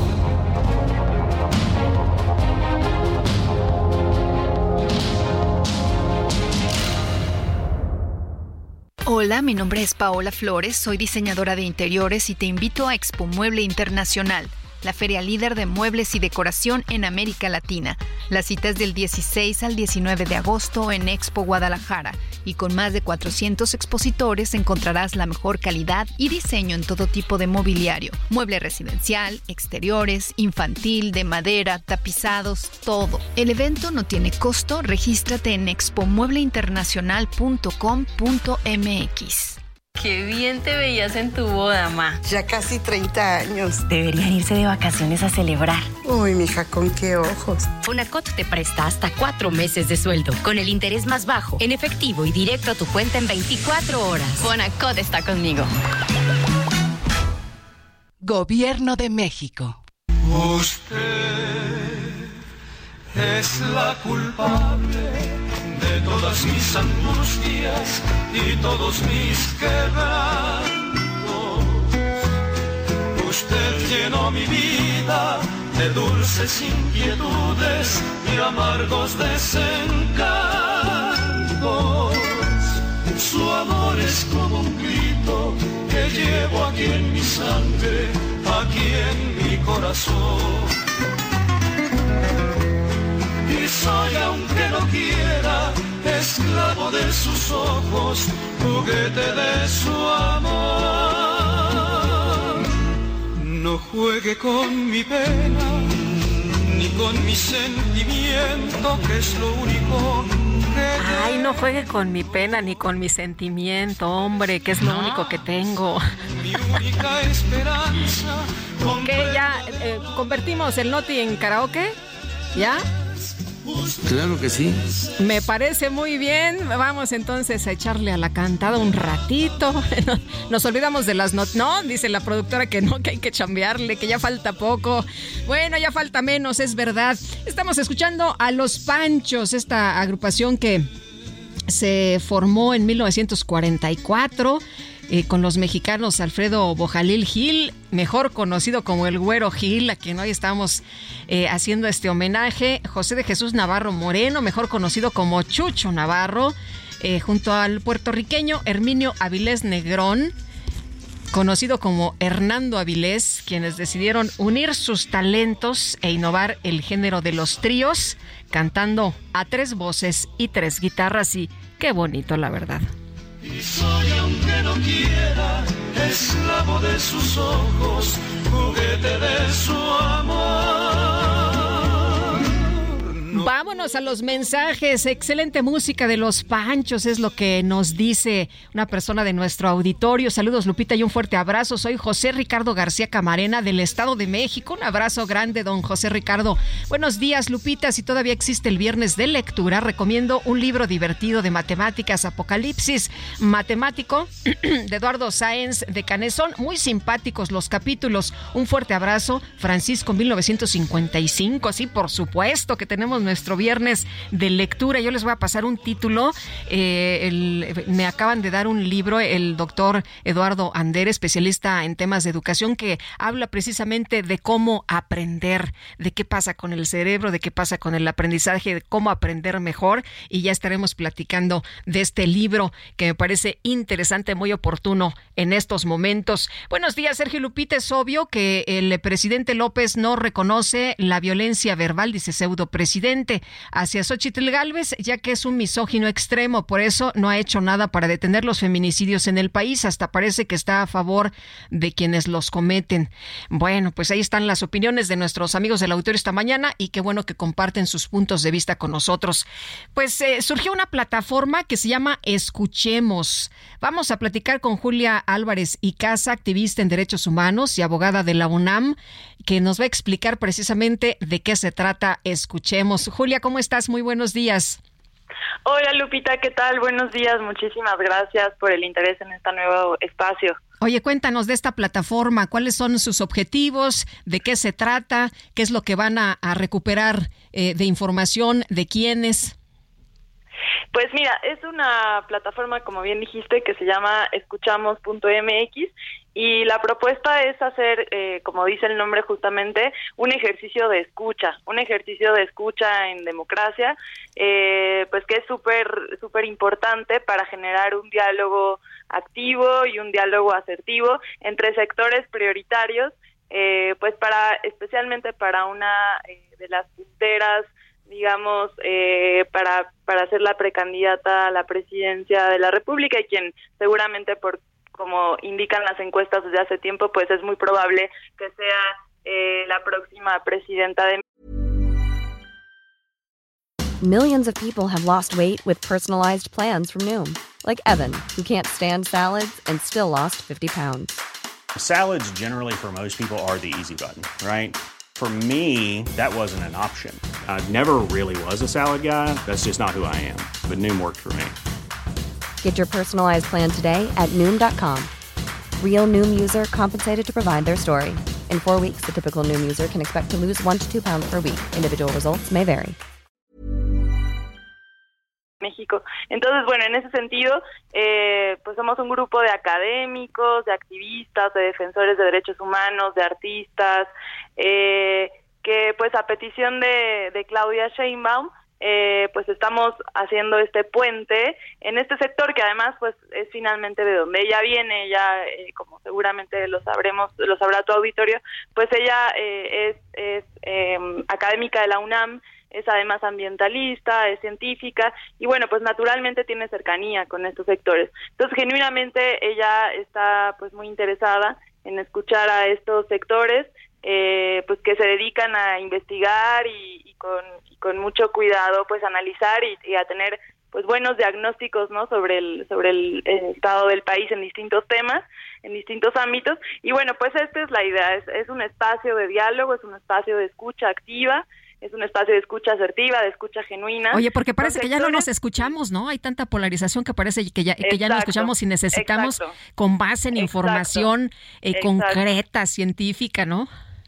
Exacto, le diste al grano, es justamente de ahí, de donde ese fue nuestro nuestro análisis, que que de repente ya no hay una escucha, una escucha asertiva, ¿no? A lo mejor nos escuchamos, pero realmente no nos estamos escuchando. Entonces, un poco la propuesta es volver a la escucha eh, de hecho, en este primer, eh, no sabemos bien, digamos, este es un primer momento de este ejercicio y por eso decidimos ser muy enfáticos en la palabra escucha al grado de que así se llama la plataforma, porque incluso antes de dialogar queremos escuchar, ¿no? Entonces, bueno, al final eh, se van a hacer, la propuesta es concretamente dos foros temáticos el primer foro temático virtuales nacionales. El primer foro temático se vaya a llevar a cabo el siguiente miércoles, 9 de agosto, de 4 a 6 de la tarde. ¿Todo el mundo puede participar, quien está interesado? Todo el mundo puede participar, no tienen que tener ningún tipo de afinidad política, ni mucho menos.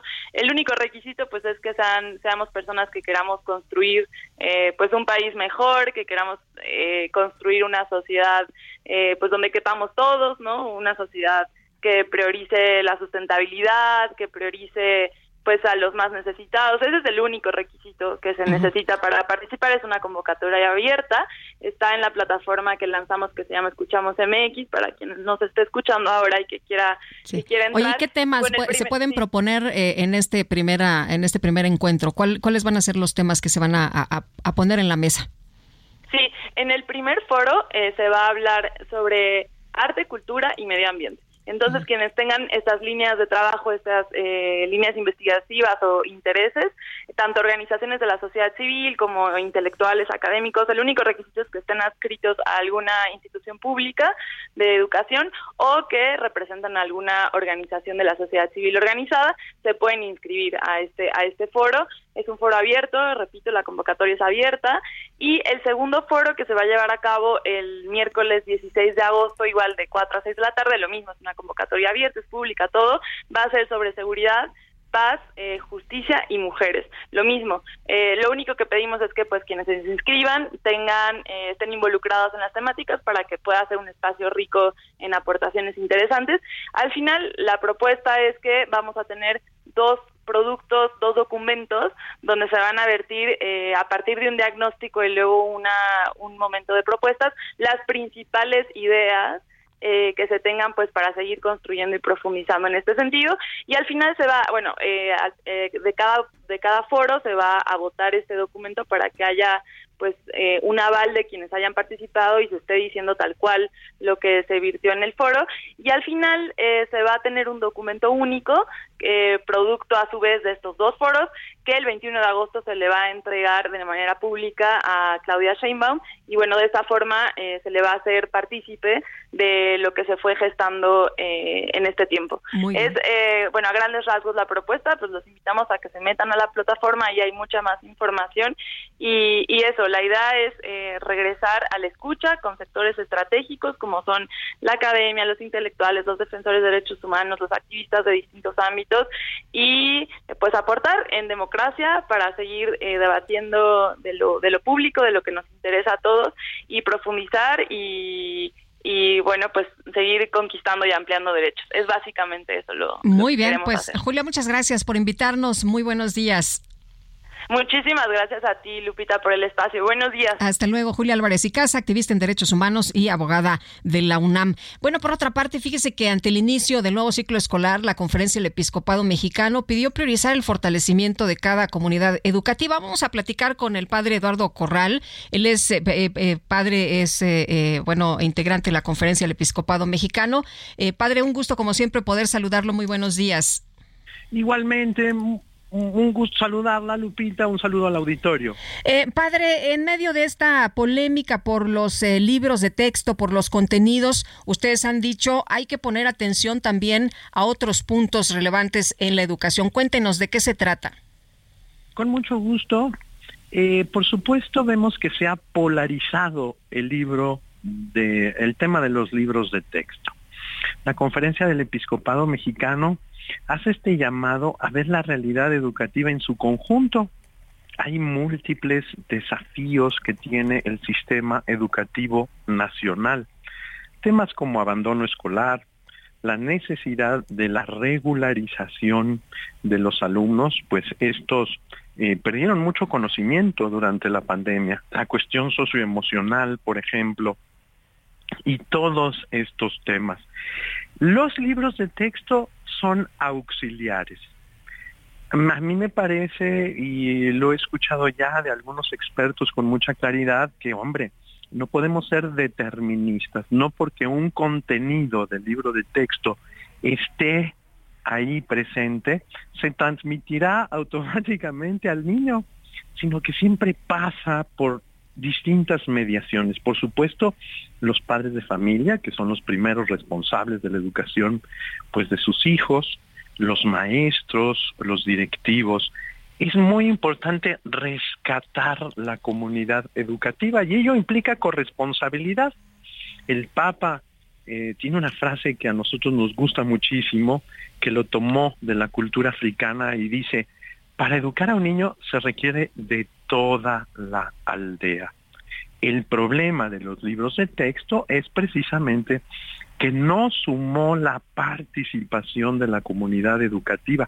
Y es curioso, porque es precisamente este gobierno el que impulsó una reforma constitucional al inicio de este sexenio y impulsó la Ley General de Educación, la nueva Ley de, Educación, señalando muy claramente pues esta cuestión del cauce que debería de tener eh, pues la realización de los libros de texto. Así que creemos que hay un problema, sí, por supuesto, en los contenidos, eh, que por cierto se ha querido impulsar un nuevo modelo educativo que no ha logrado aterrizarse no ha logrado explicarse. Eh, un nuevo paradigma pedagógico tiene que ser probado.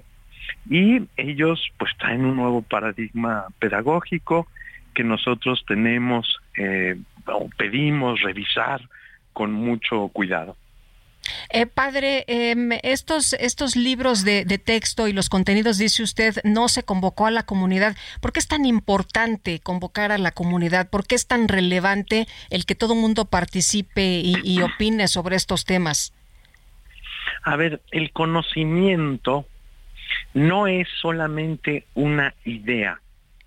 El conocimiento no es solamente una cuestión abstracta, sino que es una cuestión totalmente eh, eh, que responde a una realidad. El ser humano no solamente está en nuestra idea, en nuestro juicio, en nuestra cabeza, en los libros, no.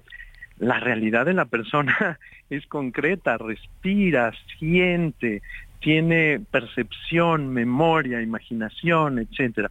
Y el conocimiento necesita aterrizarse en las distintas realidades de nuestro país.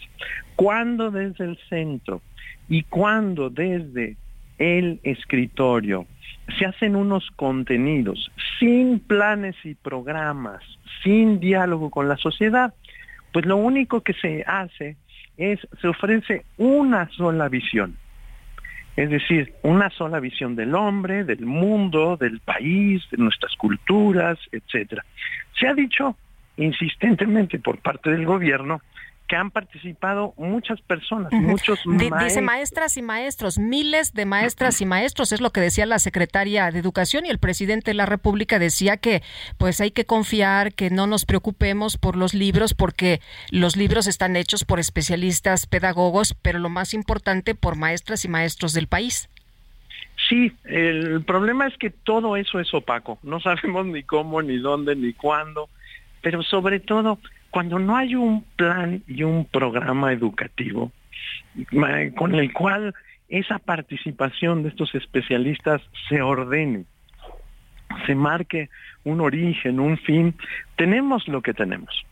Eh, los libros, eh, pues sí, no tienen una secuencia, no tienen una hilación, no tienen un punto de partida, un punto de llegada. Eh, hay yo lo he dicho en distintos foros, ¿no? Hombre, uno revisa los libros de primaria y demás, no están bonitos, están cosas interesantes. La cuestión de eh, subrayar eh, lo propio, lo mexicano, lo nuestro, eh, los trabajos en equipo, el análisis de la realidad, todo esto está bien, pero el conocimiento necesita una hilación, necesita una vertebración y sobre todo una claridad de construcción, eh, se llama epistemológica, es decir, cómo se va armando el conocimiento para que pueda haber gradualidad. Una cosa, después esta, porque... bueno, dicen que estos no tienen hilo conductor, ¿no? Que lo mismo hablan un día de, de una cosa eh, relacionada con la naturaleza y después hablan de matemáticas y después regresan a comunidad y después a lecturas, en fin.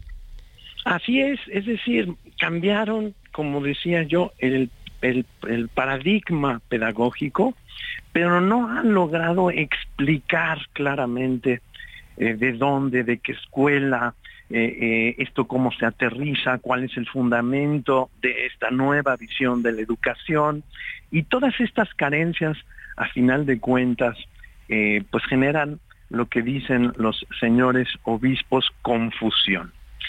Hoy quisiera resaltar que frente al nuevo ciclo escolar, lo que necesitan los niños, las niñas, los jóvenes, los adolescentes, los maestros, son certezas.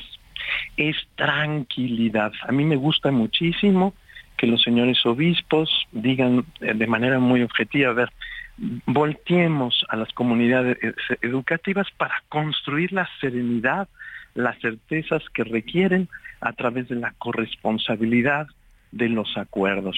La educación no puede ser un ariete. La educación no puede ser ahí una, pues un ring de box, ¿verdad? Es decir, nosotros tenemos que construir eh, condiciones para que los niños tengan certezas y para que, sobre todo, eh, los niños eh, puedan iniciar este, este curso con tranquilidad. Muchos sufrieron por la pandemia. nosotros no podemos calentarles el ambiente.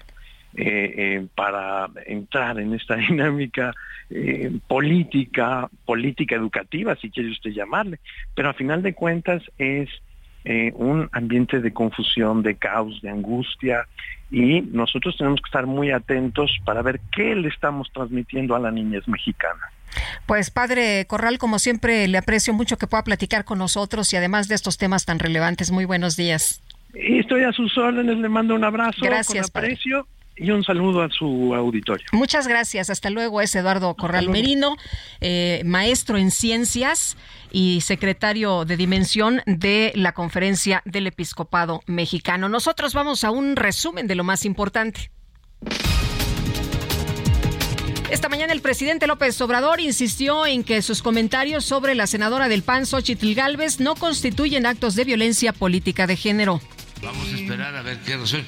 A mí lo que me llama la atención es que sostengan que yo agredí verbalmente a la señora, que hay violencia de género en lo que yo expresé. Y quiero que me digan qué fue lo que dije según lo cual se trató de un, agravio o hay violencia de género. O sea, ¿en qué? Porque el otro día comentabas de que porque dije que era la candidata del bloque conservador, pues es cierto. ¿Y eso cuál es la violencia de género?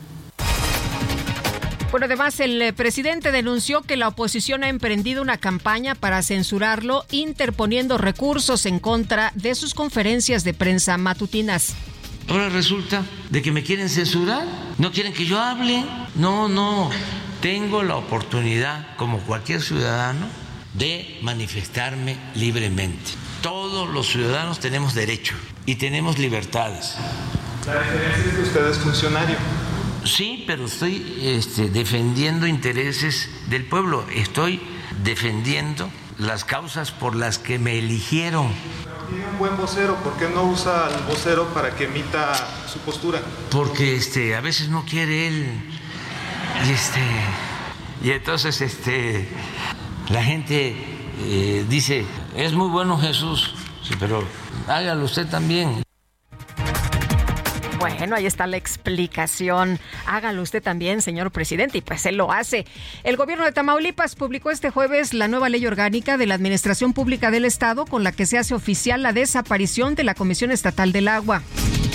Y luego de que el presidente López Obrador calificó como inhumana la colocación de boyas en el río Bravo, Andrew Majaleris, el vocero de gobierno de Texas, señaló que si el mandatario mexicano realmente se preocupa por las vidas humanas, haría su trabajo y aseguraría la frontera común. Tras acudir a su audiencia ante un tribunal de Washington, el expresidente de los Estados Unidos, Donald Trump, denunció que está siendo blanco de una persecución política. El Departamento de Justicia de la Unión Americana informó que dos miembros de la Marina son sospechosos de haber transmitido información delicada de inteligencia. ¿Sabe usted a quién? A China.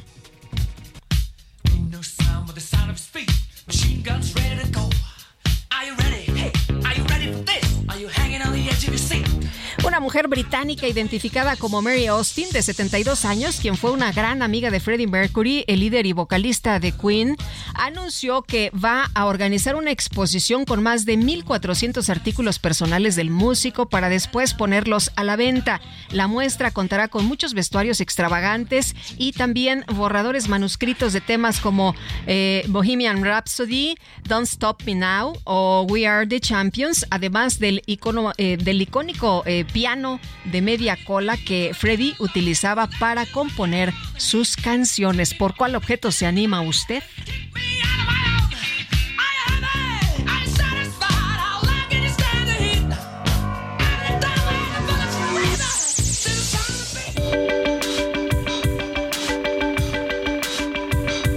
Para Lupita Juárez, tu opinión es importante. Síguela en arroba Lupita Juárez H.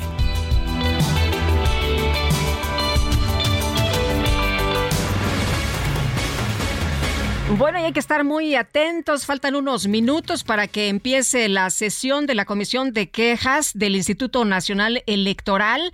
Van a discutir el fallo del Tribunal Electoral del Poder Judicial de la Federación sobre la violencia política de género de AMLO contra pues Xochitl Galvez. El presidente ha dicho, bueno, que me explique, ¿no? Que me digan en qué momento yo eh, pude haber pues eh, hecho algo relacionado con este tema, que me expliquen en qué momento pues eh, tuve una actuación eh, en la que se me pueda señalar que pues mm, hubo violencia en contra de Xochitl Galvez y bueno, él vuelve a decir, lo único que dije es que pues en este país la quieren quieren regresar, ¿no? dice que pues no hubo agresión, eh, que no hay violencia de género en lo que ha expresado. Así que bueno, pues vamos a...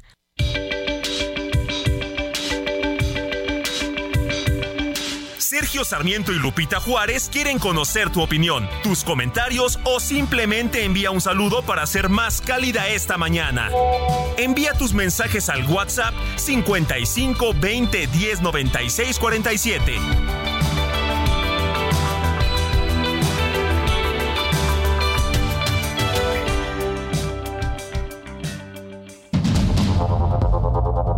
Continuamos con Sergio Sarmiento y Lupita Juárez por el Heraldo Radio.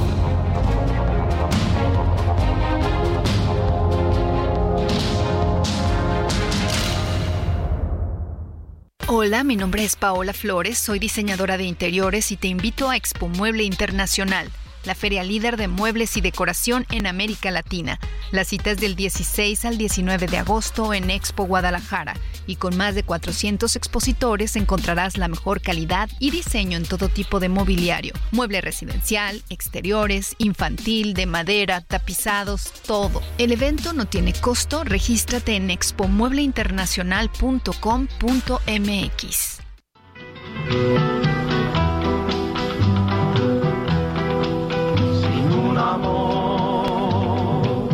La vida no se llama vida sin un amor. Le falta fuerza al corazón. Sin un amor, el alma muere derrotada, desesperada en el dolor, sacrificada sin razón, sin amor no hay salvación.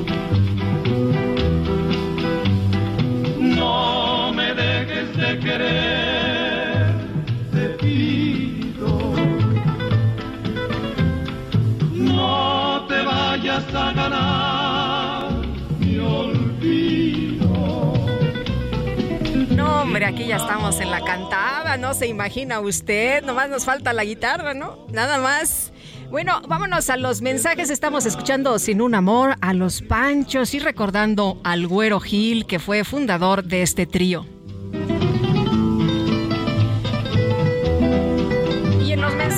Gracias a don Oscar Huerta, nos dice, Lupita, buenos días. Los científicos por fin explicaron lo que significa la 4T, es la transformación de las posiciones de los planetas y de los estados de Querétaro y Guanajuato.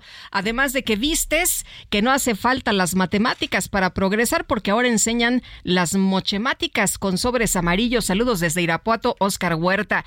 Nos dice otra persona del auditorio, buenos días, les escucho en Oaxaca. Felicitaciones a todo el equipo del Heraldo Radio y recuérdenle a Isidro Corro que gracias a Dios ya es viernes. Eh, nos dice Gaulterio Velasco, eh, pues muchos saludos allá a todos nuestros cuates, Gualterio en Oaxaca. Tenemos muchos amigos en Oaxaca y además que siempre recordamos este lugar tan hermoso con mucho cariño. Lupita, buenos, lluviosos y románticos días. Un beso y un abrazo con todo mi cariño y completo este fin de semana porque mi gran amigo Isidro Corro está de nuevo contigo para él un abrazo y salucita en este día de la cerveza. No, hombre, si es un viernes completo, la verdad. Eh, gracias, Sebastián Aguirre, te mandamos un fuerte abrazo. Bueno, pues el pasado 25 de julio, Colima cumplió 500 años de su fundación y vamos a platicar con Jorge Padilla Castillo, subsecretario de Turismo de Colima. Querido Jorge, ¿cómo estás?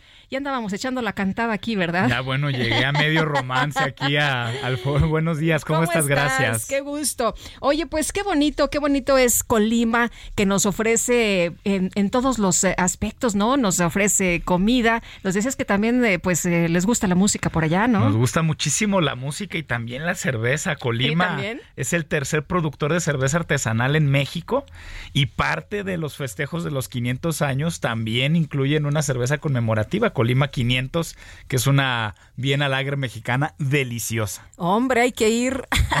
Oye, fíjate que yo hace, hace muchos años fui, a- eh, a- me dan tantas ganas de ir. eh, mi familia viaja mucho por allá y se la pasa muy bien, pero platícale al auditorio que no conoce a lo mejor Colima, ¿qué es lo que nos ofrece este estado? Pues mira, Colima es uno de los estados más pequeños eh, territorialmente hablando, pero es un estado muy bien comunicado al interior que tiene una particularidad preciosa, que es que puedes estar en el escaso espacio de hora y media en el mar. Eh, echándote justamente una cervecita Una en la playa, a lo mejor con un ceviche, y tienes oportunidad de irte a tomar el cafecito a Comal, a las faldas del Sí. volcán de Colima. Entonces, por eso el eslogan que reitera nuestra gobernadora, la maestra Indira Vizcaíno Silva, del mar a la montaña, porque Colima así se disfruta. Es un territorio integral, muy rico, donde tienes variedad de climas, variedad de escenarios, variedad gastronómica, cultural, etcétera. Oye, y, y bueno, los, los lugares que, que son, eh, pues, eh, em, como Comala, ¿no? Que, que son patrimonio, que la verdad son bellísimos. Cuéntanos. Es Comala, el pueblo blanco, blanco de América. Así es. Este, esta Comala que ubicamos luego todos muy bien por el imaginario de Juan Rulfo. Sí. Todos tenemos en la, en la, en la cabeza estas historias de Juan Rulfo que refieren, no necesariamente esta No Comala, es pero, Comala. Es, pero es la Comala que hay. Y ahí podemos disfrutar eh, pues de lo bello del pueblo mágico, primero que nada, de la calidez de su gente, pero también de un excelente café. Colima produce café. Colima es conocido sobre todo por sus playas en Manzanillo. Sí. Ahí tenemos la mayor oferta hotelera, somos casa del puerto que mueve más carga contenerizada en México, pero tenemos estos otros destinos preciosos como este que estamos hablando ahorita que es Comala, con hotelería de primer nivel, con hoteles boutique preciosos y también con hotelería este al alcance de todos los bolsillos. ¿Cuál es la idea en Comala? Ir a pasarla bien, a gusto, recorrer el pueblo mágico, hacer senderismo, quizás programar un ascenso al volcán y quedarte en un hotel precioso ahí cerca del centro. Oye, y la sal, eh, yo, yo compré sal eh, Uy. muy rica y deliciosa. Mira, eh, yo tengo cuidado en decir, en decir que es la mejor sal del mundo, pero no en que es la mejor de México. De esa no tenemos ninguna duda. La mejor sal de México se hace en Cuyutlán, este, un pueblo en el municipio de Armería, muy cerquita de Manzanillo.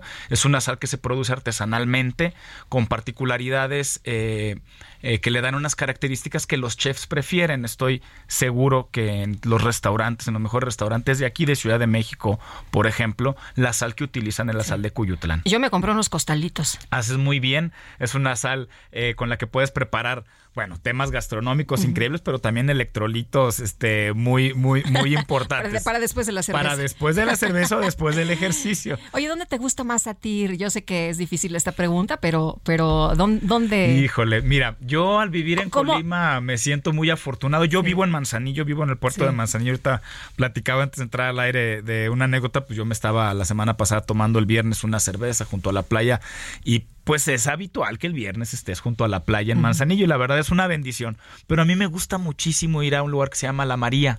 Es una laguna muy cerquita del volcán de Colima, subiendo por Comala hacia Suchitlán, que tiene un corredor gastronómico delicioso. Vale mucho la pena visitar Colima por su comida. Y hay un lugar muy bonito que la historia dice que era un cráter también volcánico, es una laguna, este, con un escenario natural precioso de montaña este, donde se puede pescar, donde puedes pasar el día en familia. Y por la paz que a mí me trae, ahora sí que hablando de Jorge, a lo mejor la gente piensa en Colima y dice yo me voy a la playa, y pienso en la fiesta y esto, pero a mí me gusta muchísimo ir con mi familia a la María y cuando van mis amigos de otros estados de la República, siempre los llevo ahí y siempre se van con muy buen sabor de boca. estar Cuando las personas que nos están escuchando dicen, bueno, ya se me antojó ir a Colima, ¿Cómo hacen? Eh, eh, ¿Por dónde empiezan? ¿Cuál, eh, un, recorrido, haznos un recorrido de lo que no nos podemos perder. Llegamos y luego ¿qué hacemos? Yo llegaría este, al centro de Colima quizás a visitar sus museos, a dar un recorrido por los andadores. Que es muy bonito, ¿no? Que tiene sus arcos y te puedes tomar cafecito ahí. Este, todo gira en torno al café, al relax allá en Colima. Al centro de Colima aprovecharía para hacer una visita a Comala una tardecita en Comala. Puedes que, no está muy lejos. No está nada lejos, estás a 20 minutos del centro de Colima. Tú puedes hacer el recorrido de dos maneras, de la montaña al mar o del mar a la montaña. Entonces, ya sé que te hospedes en Comala o en la capital o en Manzanillo, en, en alguno de los hoteles que tenemos allá emblemáticos. Seguramente todo el mundo ubica por ahí las hadas. Y tú te puedes venir haciendo el recorrido de Manzanillo, Cuyutlán, Colima y Comala. Yo creo que con eso cobres un espacio, tienes una experiencia ¿Las muy carreteras qué tal están? Súper bien, es un destino muy bien comunicado. Totalmente, estamos estrenando carretera transvolcánica. La gobernadora inauguró el año pasado dos carriles nuevos en el tramo que va de Guadalajara a Colima, que nos ahorró entre media hora y una hora de trayecto, entonces nos conecta de manera muy eficiente las carreteras, pero además muy bonitas. Y ahorita en tiempo de lluvias están preciosas porque vas a un escenario verde, verde, verde, verde. Increíble. Increíble, exuberante. Muy bien, pues Jorge Padilla Castillo, subsecretario de Turismo de Colima, muchas gracias por invitarnos a tu estado. Los esperamos por allá con mucho gusto, Muchísimas gracias, hasta luego. Y nosotros vamos con más eh, información y por supuesto con eh, lo que nos tiene que decir esta mañana eh, nuestro compañero Alberto García. Alberto, ¿qué tal? Muy buenos días, adelante. Hola Lupita, muy buenos días, qué gusto saludarte y un gusto saludar a nuestros amigos para hablarles de Broxel, que es la cuenta que lo tiene todo. Genera 10% de rendimiento anual, el dinero siempre está disponible y a la vista y también van a tener una cuenta en pesos y una en dólares en la misma aplicación. Por si fuera poco, también van a manejar una tarjeta en pesos y otra en dólares con aceptación mundial para comprar en línea y establecimientos. Además, van a mandar y recibir dinero de cualquier banco directo a su cuenta de celular. Regístrate ya en broxel.com porque con Broxel Tú cuentas, tú mandas. Muy buen día. Gracias, igualmente, muy buenos días. Bueno, y vamos ahora con otras notas. Fíjese usted que luego de un operativo, la Dirección de Comercio del municipio de San Luis Potosí clausuró un establecimiento de autopartes ubicado en la capital potosina, propiedad de Fernando Medina, señalado como presunto agresor de un menor de 15 años al interior de un local comercial para la venta de comida rápida allá en Rutilio Torres. Eh, acorde con lo informado, la clausura de autopartes Medina se debió a que durante una inspección los dueños y trabajadores del lugar no pudieron comprobar que el establecimiento contaba con licencia de funcionamiento expedido por el ayuntamiento de la capital para su funcionamiento y la inspección al local comercial, según la propia administración municipal de San Luis Potosí, deriva de los esfuerzos del gobierno municipal para coadyuvar con la Fiscalía General del Estado para dar con el paradero del agresor del menor. Todavía, todavía pues no se da con el paradero de este sujeto que dicen que pues es bastante agresivo. Y vámonos ahora con Mónica Reyes. Hola, ¿qué tal? ¿Cómo están? Sergio Lupita, qué gusto saludarlos esta mañana y a ustedes amigos del Heraldo Radio, por supuesto que también. ¿Y qué creen? Yo les quiero platicar que de acuerdo a estudios científicos está comprobado que las enfermedades surgen por falta de nutrientes, también por la pérdida y oxidación de las células de nuestro cuerpo. Así es que las células dañadas solo pueden regenerarse, ¿saben con qué? Con células madre. Y hoy, claro, pues ya les traemos aquí un tratamiento que ha tenido resultados sorprendentes sorprendentes. Está con nosotros aquí conmigo Arisbet Chávez y nos va a platicar de esta buenísima noticia de las células madre. Aris, qué gusto saludarte esta mañana. Platícanos todo, por favor, todo. Qué gusto saludar a nuestros amigos del Heraldo, a Sergio y a Lupita. Fíjate que este tratamiento está elaborado a base de células madre. Fue investigado por el Instituto de Fisiología Celular y científicos del Instituto Politécnico Nacional. Las células madre ayudan a regenerar nuestros órganos de una manera natural y sobre todo muy eficaz. Este tratamiento también te ayuda a regenerar cartílago, tejido, hueso. La piel se regenera logrando una apariencia mucho más joven, además cicatriza y repara la piel de todo tu cuerpo. Las células madre actualmente tratan más de 80 enfermedades, entre ellas diabetes, lupus, tumores, Parkinson, artritis reumatoide, tiroides. Va a mejorar muchísimo tu sistema circulatorio. Esto evita enfermedades del corazón, Alzheimer, en donde tenemos excelentes resultados, y frena la propagación de células cancerígenas. Esto le da a los pacientes una mejor calidad de vida. Además, cuando tú tomas este tratamiento, mejoras tu función renal, depuras y regeneras el hígado. Además, mejora tu sistema nervioso central. Esto es importantísimo porque nos ayuda a tratar migraña, depresión, ansiedad y estrés. Ay, qué maravilla. Las células madre son una maravilla en este tipo de cuestiones y además son muy buenas para fortalecer nuestro sistema inmunológico. De esta manera evitamos todo tipo de enfermedades, incluyendo las respiratorias. Cada cápsula que tú te tomes todos los días es una bomba de nutrientes y de antioxidantes deliciosa que tu cuerpo va a empezar a absorber. Solo necesitas una cápsula diaria para mejorar tu salud y sobre todo tu apariencia. Yo ya tengo aquí mi lápiz, mi papel y quiero que nos des el número de teléfono donde nos tenemos que marcar en este momento, Aris. Tienen que marcar en este momento porque traigo una promoción espectacular para todo el auditorio. Llamen al 55 56 49 44 44. Repito, 55 56 49 44 44 porque hoy les voy a enviar hasta la puerta de su casa 12 meses de este tratamiento de células madre a un precio súper especial. El precio está sumamente económico por un año completo de este tratamiento y además si hacen su pedido ahorita yo les voy a regalar un smartwatch. Este reloj inteligente todo mundo lo quiere, es pantalla touch, lo enlazas con tu celular, puedes contestar mensajes, llamadas, redes sociales, te mide la presión arterial, el ritmo cardíaco. si empiezas a hacer ejercicio, tiene planes de ejercicio. Es una cosa espectacular y hoy va gratis. Además, se los voy a regalar con unos audífonos AirPods que son Bluetooth. Estos audífonos están increíbles, tienen un costo de más de 3 mil pesos y hoy se los voy a enviar completamente gratis. Pero eso no es todo. Amigos, apúrense a marcar porque hoy tengo uno de los aparatos que está agotado en todas las tiendas. El calor. Es el calor el que nos está molestando, así que hoy les voy a regalar un aire acondicionado. Este sistema de enfriamiento te ayuda a purificar y a enfriar el aire de una habitación en cuestión de minutos. Tiene tres velocidades. Si tú le agregas agua, se convierte en humidificador y te suelta una brisa deliciosa. Es portátil y lo mejor es que va gratis en tu paquete. Y eso no es todo, mi querida Moni, porque tengo muchas sorpresas. Si se comunican en este momento, porque estos paquetes sí son contados, les voy a enviar un paquete igual completamente gratis. ¿Escucharon bien? Un paquete gratis, otro año de células y doble de todos los regalos, pero tienen que apurarse a marcar. No, hombre, a ver. El número telefónico 55 56 49 44 44. Repito, 55 56 49 44 44. Por eso vale mucho la pena marcar el día de hoy porque todo está al doble.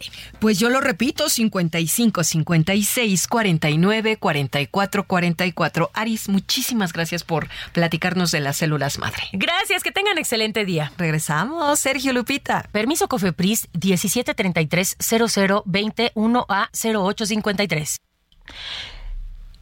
Gracias, Mónica Reyes. Y el presidente de Colombia, Gustavo Petro, pidió este viernes que la justicia se aplique de manera imparcial en el proceso por presuntas irregularidades en su campaña. Recibo con dolor a nivel personal las informaciones sobre presuntas irregularidades en el desarrollo de la campaña presidencial, expresó el mandatario a través de un comunicado que se publicó en su cuenta de X. Ante ello, señaló que nadie puede estar por encima de la ley, pero demandó que la justicia sea aplicada de manera imparcial con el debido proceso proceso y las garantías constitucionales. Y por otra parte, también comentarle a usted eh, que el Papa eh, ha planteado lo siguiente, de acuerdo con la información que se ha dado a conocer. El Papa estudia designar un representante permanente como puente entre Rusia y Ucrania.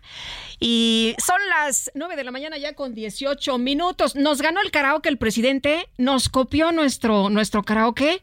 A ver, ayer en Palacio Nacional el presidente López Obrador utilizó inteligencia artificial en su mañanera para interpretar el tema a mi manera, con su voz. Así se escucha. Miren.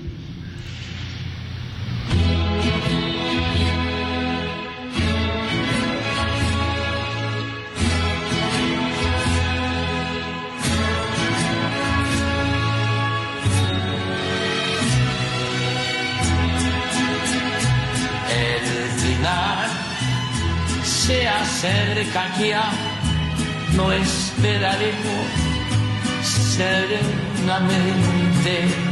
Ya ves, yo he sido así, te lo diré sinceramente. Viví la inmensidad sin conocer jamás fronteras jugué sin descansar y a mi manera. Bueno, pues, ¿qué le parece la cantada del presidente López Obrador ayer en Palacio, que presenta con inteligencia artificial precisamente en su mañanera este, este tema a mi manera? Y bueno, pues se veía muy contento allí el presidente Andrés Manuel López Obrador. Bueno, vámonos a otras cosas. Fíjese usted que en los libros de texto se ha estado denunciando que aparecen varios errores. Ayer platicábamos con un especialista en matemáticas y le preguntábamos si se podía corregir y decía, bueno, yo creo que estos libros no se pueden salvar porque tienen un montón de, errores. Eh, otro más fue eh, localizado en el libro Nuestros Saberes de tercer grado de primaria. Aseguran que el 18 de marzo es el día en que nació el expresidente de México, Benito Juárez. Ante la polémica desatada, el presidente López Obrador adelantó que habrá revisión pública de los contenidos de los libros de texto gratuitos. Vamos a escuchar. Esto de los libros de texto es algo muy importante. Le estaba comentando a Jesús que para informar, para que no haya manipulación sobre lo que contienen los libros, quiénes los hicieron, eh, si eh, son doctrinarios, si eh, tienen el virus del comunismo o no, cuál es este, el fundamento teórico utilizaron, quiénes participaron, qué papel tuvieron los maestros, que son los que eh, los van a aplicar, que nunca los tomaban en cuenta cuando se hacían los libros, porque era un asunto de los eh, de arriba nada más, tanto de los empresarios, de la industria editorial, como de los intelectuales orgánicos. Entonces, vamos a eh, revisar los libros y que nos informen los que lo hicieron, que son maestros, que son pedagogos, que son especialistas de todas las materias, libro por libro. No, ya el presidente cambió de actitud con respecto a lo que decía el día de ayer, que decía, a ver, no, no se preocupen, los libros están bien hechos, los libros ya eh, los hizo eh, pedagogos, gente especializada, además de maestras y de maestros. Lo que dice ahora el presidente López Obrador es que habrá revisión pública de los contenidos de los libros de texto gratuitos y eso me parece a mí una gran noticia en medio de toda esta polémica. No se trata de que eh, si la 4 te defiende los libros y los de enfrente no los defienden, o la gente que no coincide con el presidente eh, no quiere que, que se distribuyan. No, se trata de revisar los contenidos de manera formal, ¿no? Que si hay algo equivocado, pues se corrija y no se vaya a enseñar a los niños sobre esta base equivocada. Y ya son las 9 con 22 minutos. Vámonos ahora con información de Isidro Corro, mi querido Isidro, ¿qué tal? Hola Isidro. No, se me hace que anda dando autógrafos, ¿no? ¿Andas dando autógrafos? Claro, por supuesto. Es más, las personas que lleguen conmigo aquí en la esquina de Gran Canal Talismán, les voy a invitar su desayuno. ¿Cómo ves? pues me parece muy bien, mi querido Isidro. ¿En dónde dices que andas? A ver si llegamos. ¿Trabajando duro o durando en el trabajo? Las personas que lleguen aquí les invito a su desayuno, por supuesto, una guajolota, ¿cómo ves? Verde con su atoles de fresa, mmm, delicioso para este nublado viernes. Viernes que te quiero viernes, por cierto, ¿eh? Es el mejor día de la semana, me queda Lupita. Oye, la gente dice, la gente dice que ¿qué? que gracias a Dios es viernes. Gracias a Dios que es viernes. bueno, por lo pronto, Lupita, me de vialidad. Estamos checando talismán. Poco a poco, minuto a minuto, comienza a incrementarse la carga vehicular. Esto para quien viene del Deportivo El Sarco con dirección hacia la zona de Ferrocarril Hidalgo. Hay que recordar que por los viernes en este lugar, muy cerca de Victoria, se nos coloca un tianguis.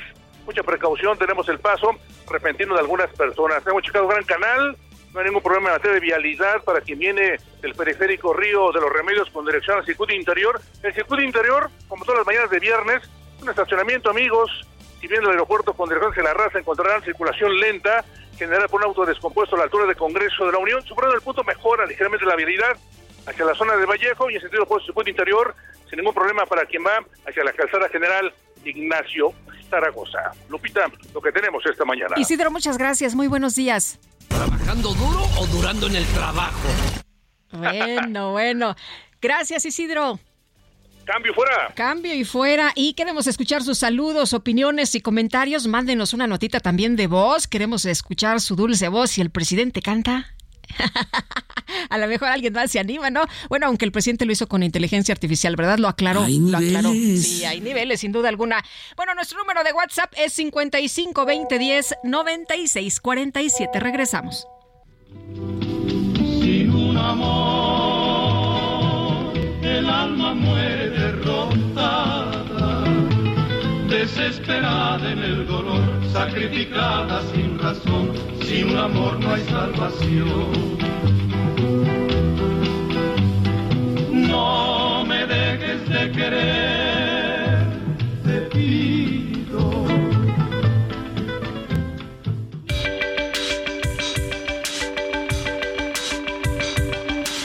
Sergio Sarmiento y Lupita Juárez quieren conocer tu opinión, tus comentarios o simplemente envía un saludo para ser más cálida esta mañana.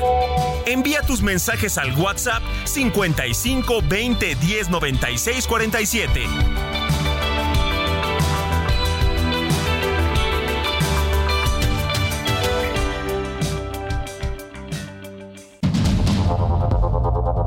Continuamos con Sergio Sarmiento y Lupita Juárez por el Heraldo Radio.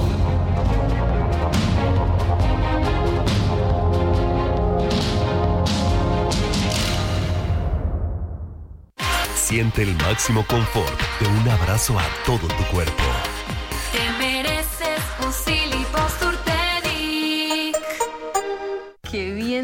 En tu boda, ma. Ya casi 30 años. Deberían irse de vacaciones a celebrar. Uy, mija, con qué ojos. Fonacot te presta hasta cuatro meses de sueldo, con el interés más bajo, en efectivo y directo a tu cuenta en 24 horas. Fonacot está conmigo. Gobierno de México. Gastrolab.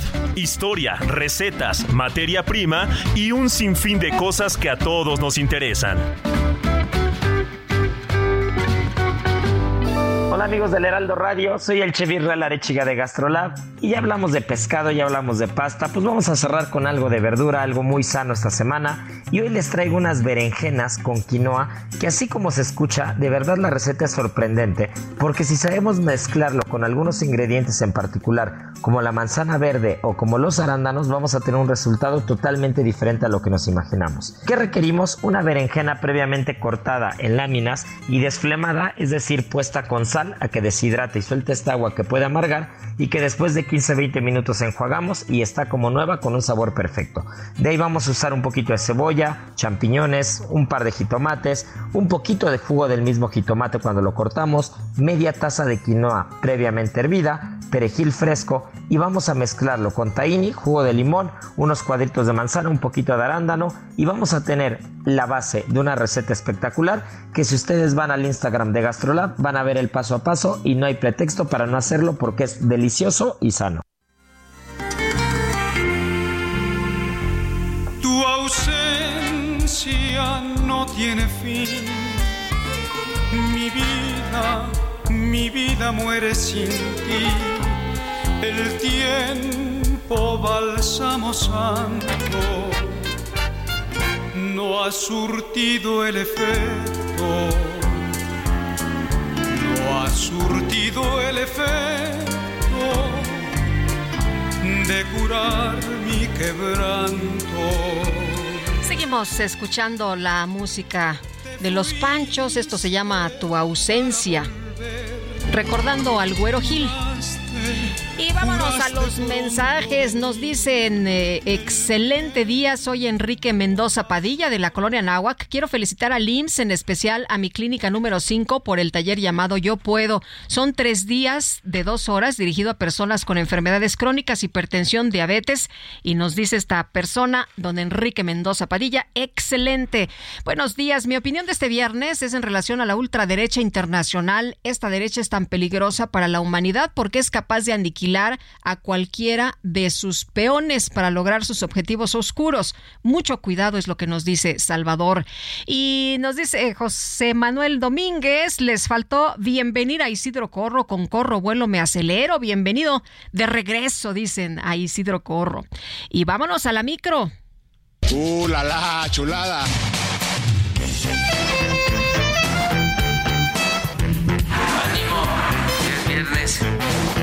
La micro deportiva. No sé qué está pasando, todo está al revés. Tú ya no me besas como Enséñale al sol cómo se debe de brillar. No comes a la playa, no comes a la lluvia. Y ya está con nosotros aquí en la cabina Julio Romero. Mi querido Julio, ¿cómo estás? ¿Qué tenemos, Ramírez? ¿Qué tenemos? Pues disque brillando, disque brillando ahí como el sol. Hoy que está nublado, eh, tapensen, tapensen. Hace frío, ¿verdad? Está haciendo frío, está haciendo frijolín y pues amenaza lluvia. Es altamente probable que el día de hoy, de hoy caiga el aguacero, como ha sido toda la semana. Bueno, oye, llega, lo logramos, llegamos a la Ay, otra sí, orilla. ¿verdad? Por fin es viernes, por fin es Ay, viernes. sí. Qué Eh, bueno, sí qué revisé bueno. en los libros de texto si viene viernes con V, ¿Sí? no viene con B, viene Ah, qué con V. bueno. Entonces, ¿Cómo, esa dij- parte cómo dijiste? no, ¿Cómo dijiste que se escribe? no, no las podemos brincar, ahí sí. Este, oh, qué bueno. Que, que haya revisión. Qué cosa. Que haya revisión. Oye, dice el presidente que va a haber revisión. Bueno, por lo Este, menos aceptó pues que bueno, tenga revisión, pero no tendría que haber sido revisados. estos No, pero la cosa es que va a ser así, este, como la mañanera, pero por la tarde, de Exacto. 5 a 6. Exacto, ¿no? Ajá. A ver, a ver, yo, yo pensé que iba a ser una mesa abierta donde hubiera especialistas de, de distintos, todos lados, claro. ¿no? Claro, habla- ha hablado gente de la UNAM, Sí. del TEC de Monterrey, de distintas Sí, pero creo que, universidades. bueno, vamos a ver, ¿no? Cómo se pone, vamos a ver. Este, de Bueno, 5 a sí. 6 estaremos atentos. El próximo martes, ¿verdad? Dijo. Está bien, bueno, pues bien. Ahí, ahí estaremos. Bueno, Bueno, pero en los oye, lo- Lo, que sí está, lo que sí está también gacho, ¿no? como dicen por ahí, fue la actuación de los equipos mexicanos el día de ayer en la League's Cup. Que Prácticamente mal, ¿verdad? solamente uno alcanzó a Bueno, avanzar. tus pumas, tus pumas. Y eso porque enfrentaron a los Pumas, o sea, fue duelo mexicano. Arrancamos con el Atlas y el New England empataron a dos en los 90 reglamentarios, en los penalties. El New England ganó 8 por 7, el Atlas queda eliminado. Pumas perdió 1 por 0 ante los Gallos Blancos del Querétaro. También el equipo universitario ha quedado fuera de este certamen. Por lo pronto, Antonio Mohamed, técnico de Pumas, reconoció que tienen un tema pendiente con el Querétaro, ya que en sus últimos enfrentamientos no les han podido anotar ni han podido plasmar la superioridad en la cancha. Ya te pasó en la liga con Querétaro también, te pasa ahora. Eh, entonces te eliminaron de dos competencias de la misma manera. Y porque los puntos de Querétaro en la liga te hubiesen dado el pase al repechaje y aquí te hubiesen dado el pase a otra, a otra instancia. Entonces, eh, no es un tema acá hoy no fue un tema táctico, un tema nada, un tema que erramos muchos goles. Bueno, Pumas eliminado. Charlotte y Cruz Azul empataron sin goles. Y sí, sí estoy triste. Sí, sí estoy triste. Bueno, Charlotte, Charlotte venció 4 por 3 al Cruz Azul en penaltis. Ricardo Ferretti, técnico del cuadro cementero, no puso pretextos luego de esta eliminación y espera que haya sido de mucho aprendizaje ahora para el torneo local.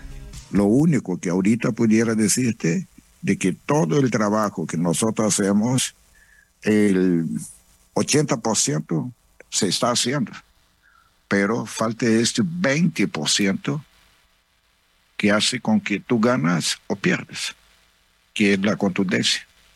Porque Contundencia, buen fútbol. Hay muchas cosas que le faltan a Cruz Azul. Para el día de hoy, el equipo de los Esmeraldas de León contra el Real Salt Lake a las 6 de la tarde. A la misma hora, Chicago Fire contra las Águilas del América. A las 7, Toluca. El Toluca enfrenta al Sporting Kansas City. A las 8, Monterrey contra el Timbers. Y 8 y media, Tigres contra el Whitecaps. Es la actividad de los equipos mexicanos. Ayer, insisto, solamente el Querétaro y eso porque se enfrentó contra los Pumas. Pero todos, todos los equipos mexicanos han quedado fuera de este certamen. Bueno, también el día de hoy a partir de las 11 a las 23 horas arrancan los octavos de final del Mundial de Fútbol Femenil allá en Australia y Nueva Zelanda. Un duelo que promete muchas emociones. Suiza, Suiza estará enfrentando a España que terminó como segundo lugar de grupo por detrás de Japón. Para el día de mañana, Japón estará enfrentando a Noruega y Países Bajos contra Sudáfrica. Es la actividad de los octavos de final de este Mundial Femenil de Fútbol. También, estas también son buenas noticias, arrancó la pretemporada del fútbol americano de la NFL con el clásico duelo del Salón de la Fama allá en Canton, Ohio. Y por lo pronto los Browns de Cleveland vencieron 21 a 16 a los Jets de Nueva York. Kellen Mond lanzó 92 yardas y Dorian Thompson 82 y ambos un pase de anotación para los Browns. Ahora la actividad de la pretemporada regresa el jueves 10. Hay que recordar que ya nada más son tres semanas, tres semanas de pretemporada y 18 de temporada regular. Pero ya hay fútbol americano. Los fines de semana comienzan a volverse bien, bien atractivos con la NFL. También cuartos, cuartos de final, cuartos de final en el abierto de tenis de Los Cabos. Por lo pronto el australiano Alex Diminor venció 6-4, 3-6 y 6-3 a Tommy Paul, el estadounidense. Stefano Tsitsipas perdió el primer set 6-7, pero regresó 7-6 y 6-2 sobre el chileno Nicolas Jarry para avanzar a semifinales. El alemán Dominik Kopler 6-4 y 7-5 sobre el estadounidense Alexander Kovacevic.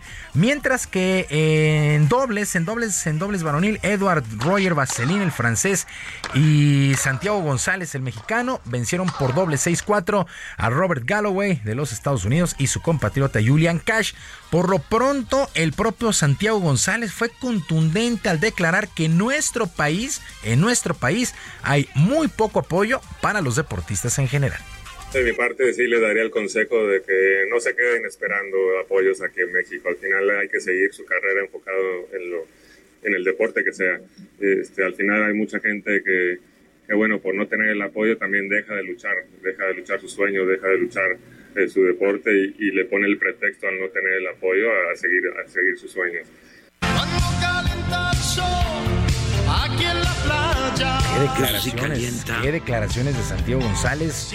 Le dice a los jóvenes que no abandonen su sueño a pesar del poco apoyo que tienen. Y es que el tenis, pues por lo menos me atrevería a decir que tiene unos 40 años de retraso con relación a lo que se está viendo en España, en Argentina, en Croacia, en Francia, en Inglaterra. Sí, el tenis mexicano está muy, muy abandonado y son esfuerzos pues, prácticamente individuales como el del joven Rodrigo Pacheco y el propio Santiago González que pues ha encontrado su nicho en el dobles. Y el pitcher mexicano Julio Urias logró su octava victoria de la temporada en el béisbol de las grandes ligas con los Dodgers de Los Ángeles que vencieron ocho carreras por dos a los Atléticos de Oakland. El zurdo sinaloense trabajó por espacio de cinco entradas completas, le pegaron solamente tres imparables, no le hicieron carreras, regaló una base por bolas y ponchó a cinco enemigos. Se había tardado un par de días ahí eh, Julio Urias en reaparecer por una molestia en el dedo, pero pues está de regreso. En otros resultados que llamaron la atención el día de ayer, los Yankees vencieron 4 por 3 a los Astros de Houston y los Cachorros de Chicago 5 por 3 a los Rojos de Cincinnati. Estos Cachorros están por encima del punto 556 ganados, 53 perdidos ya en la segunda mitad de la temporada. Y en Liga Mexicana de Béisbol, el día de hoy arrancan las últimas series de temporada regular. Por lo pronto aquí en la capital, en el estadio Alfredo Harp, los Diablos Rojos estarán recibiendo a los Zaraperos de Saltillo, los Diablos que ya aseguraron el primer lugar de la zona sur y están buscando ser el mejor equipo de toda la Liga Mexicana por si llegarán a la Serie del Rey, pues abrir en casa en el estadio Alfredo Harp. Lupita, amigos del auditorio, la información deportiva este viernes. Les recuerdo nuestras vías de comunicación ahora en X. En X, ya no es Twitter, ya es X y ese pajarito pues ya va a tener que desaparecer, creo. Dijo Elon Musk, ¿no? Ya Que- voló. que no quería ya que estuviera No, el quería más- pajarillo ahí, que volara. Sí. Bueno, ahora en X o Twitter estoy en arroba jromerohb, en arroba jromerohb. Además del Barrio Deportivo y Barrio Deportivo Plus Más. Ambos canales, el Barrio Deportivo y Barrio Deportivo Plus Más, en YouTube de lunes a viernes a las 7 de la noche con mucha diversión y de vez en cuando algo de información. Lupita, que tengas un extraordinario fin de semana. Ay, Saludos qué bien para se oye todos. eso, ¿eh? Sí, sí, no, y después de lo que hemos pasado, ya. Muy bien. Que haya sábado y que sus equipos ganen. Gracias, mi querido Julio. Muy Buenos buenos, días. días. Nos vemos el lunes.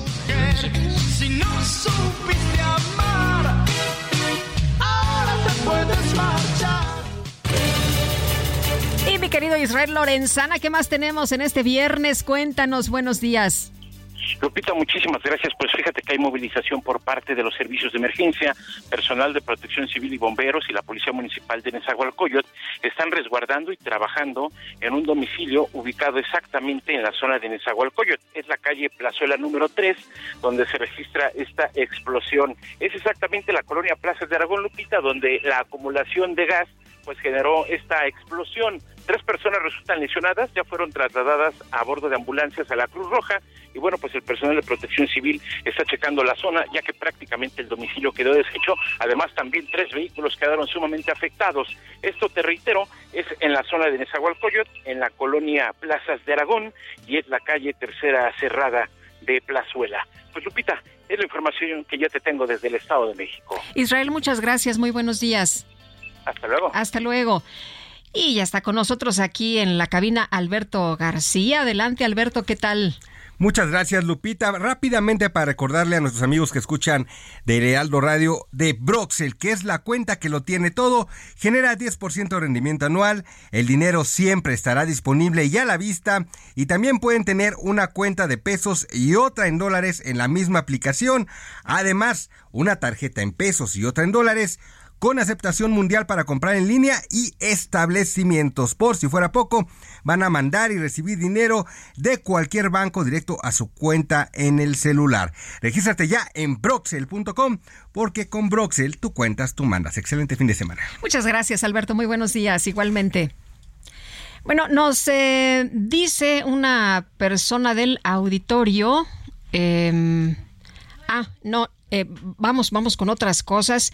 Este, de todas maneras, ahorita saludamos a nuestros amigos que nos han mandado mensajes y eh, lo que le quiero comentar a ustedes es que un tribunal de apelaciones de los Estados Unidos permitió este jueves que se mantenga en vigor temporalmente una norma que restringe el asilo en la frontera sur. Es la información que se da a conocer esta mañana y un tribunal de apelaciones de los Estados Unidos permitió que se mantenga esta medida temporal. La decisión supone una importante victoria para el gobierno del presidente Biden, que había argumentado que la norma es crucial para sus esfuerzos por mantener el orden en la frontera entre Estados Unidos y México. La nueva norma dificulta que las personas reciban asilo en Estados Unidos a menos que, y tome nota por favor, presenten su petición por Internet Eh, dice, pues soliciten protección en un país por el que pasen en su camino o presenten esta petición vía Internet. Incluye margen para excepciones y no se aplica a los niños que viajan sin la compañía de familiares adultos.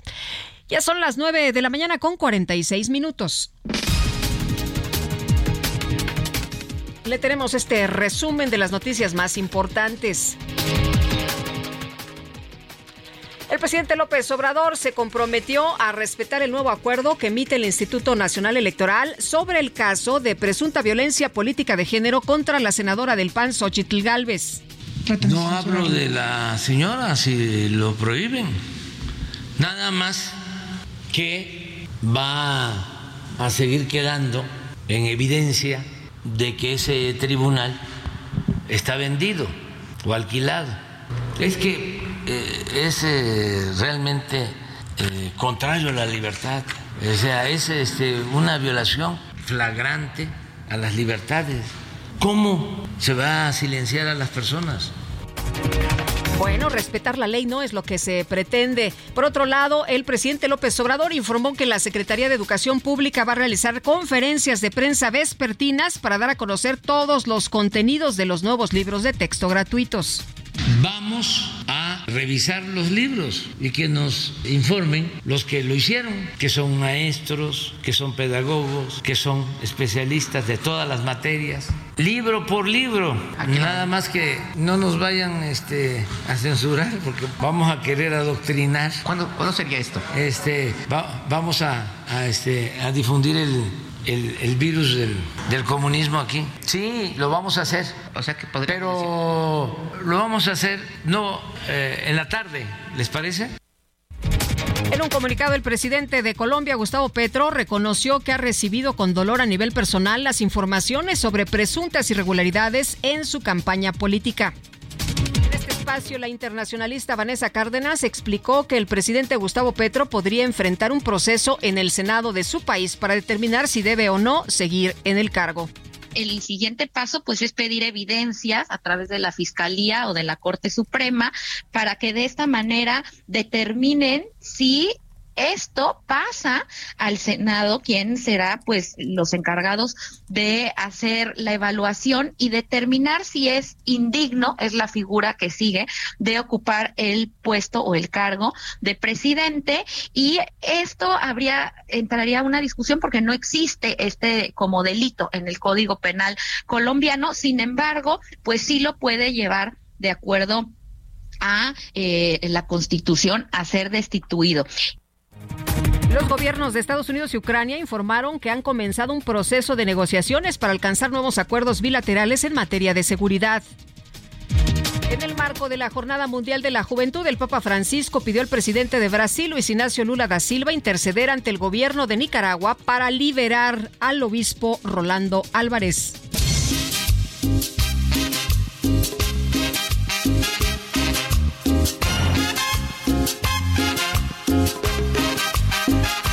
Ay, ay, ay, ¿qué cree que pasó? En Bolivia, un chavito de 8 años de la región de Oruro recibió atención médica de emergencia tras pasar varias horas ocultando a sus papás que había sido picado por una viuda negra. Después de ponerlo fuera de peligro, Ernesto Vázquez, responsable del programa de enfermedades zoonóticas, reveló que este menor confesó que había provocado que la viuda negra lo picara en la mano para obtener los poderes de Spider-Man.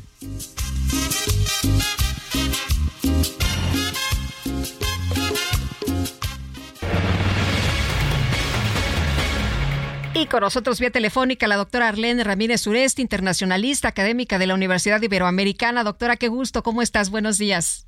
¿Qué tal, Lupita? Qué gusto saludarte. Muchas gracias por la invitación. Oye, pues el expresidente de los Estados Unidos, Donald Trump, se declara no culpable de los cargos de conspiración para obstruir las elecciones presidenciales del 2020. Pues era lo esperado, francamente, ¿no? Ya ves que siempre dice que él no hace nada malo, que todo lo ha hecho bien. Y que es una víctima, ¿no? Además del sistema, de las instituciones y de estos complots de, de, de, de la hora eh, o del actual gobierno de los Estados Unidos para sacarlo de la carrera por la Casa Blanca en 2024. Doctora, ¿cómo ves eh, esto que está ocurriendo con Donald Trump? Eh, ¿Le ayuda en sus aspiraciones a la presidencia? Pues mira, eh, sí, lamentablemente, aunque esta última acusación podría ser quizá eh, mucho más contundente para que él no llegue a la Casa Blanca en 2024. La realidad es que eh, eh, Estados Unidos sigue tan polarizado y pareciera que esto en lugar de perjudicarle le beneficia a Donald Trump. se le ha dado una exposición mediática impresionante, no está ocupando las primeras planas, se habla todo el tiempo permanentemente alrededor del mundo de él y algo que, que fortalece mucho al voto duro al cual él le habla es justamente esa victimización que él mismo está eh, eh, eh, fomentando y comentando de manera permanente. Eh, esta, esta última acusación ha incorporado el tema de los derechos civiles en los Estados Unidos, que como tú sabes es sumamente sensible y quizá con una estrategia de bajar la intensidad de la figura política, ¿no? De Donald Trump, pues ahora se, se mete este componente buscando pues hacer mella en esta popularidad creciente y bastante sólida que aparentemente tiene Donald Trump en este momento. ¿Crees que efectivamente después de revisar toda la información de todos estas acusaciones que se han hecho, eh, alguien pueda, eh, algún jurado algún juzgador pueda declararlo culpable y que de todas maneras no pase nada porque dicen que tiene teflón? Pues mira, eh, pareciera que, esta acusación, esta última, aunque es quizá la más robusta y la que más consecuencias políticas le podría traer a Donald Trump, necesita muchísimas pruebas. El acusar a un presidente no bajo el esquema de la ley de los derechos civiles en los Estados Unidos, pues no solamente conlleva muchos testigos y necesita eh, una serie de pruebas bastante contundentes, no solamente testimonios aislados o recortes de la prensa, como se ha establecido ya.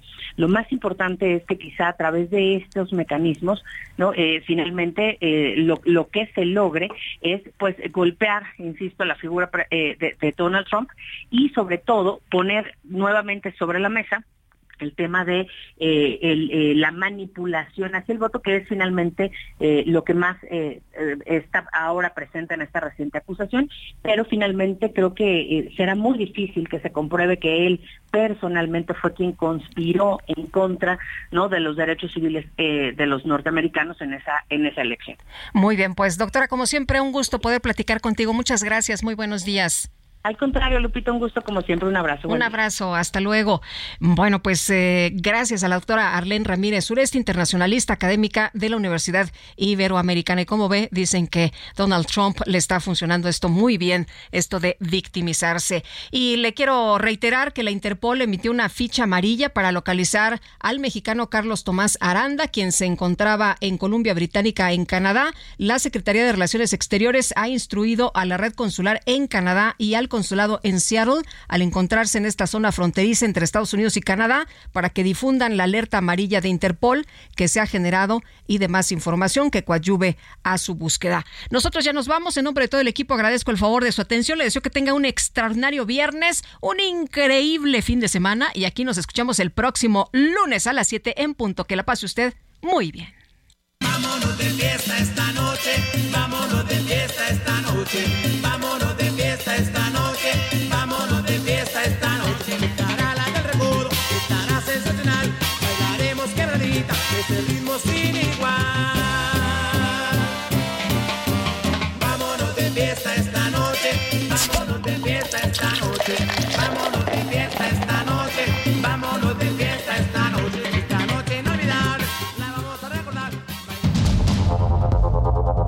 Heraldo Media Group presentó Sergio Sarmiento y Lupita Juárez.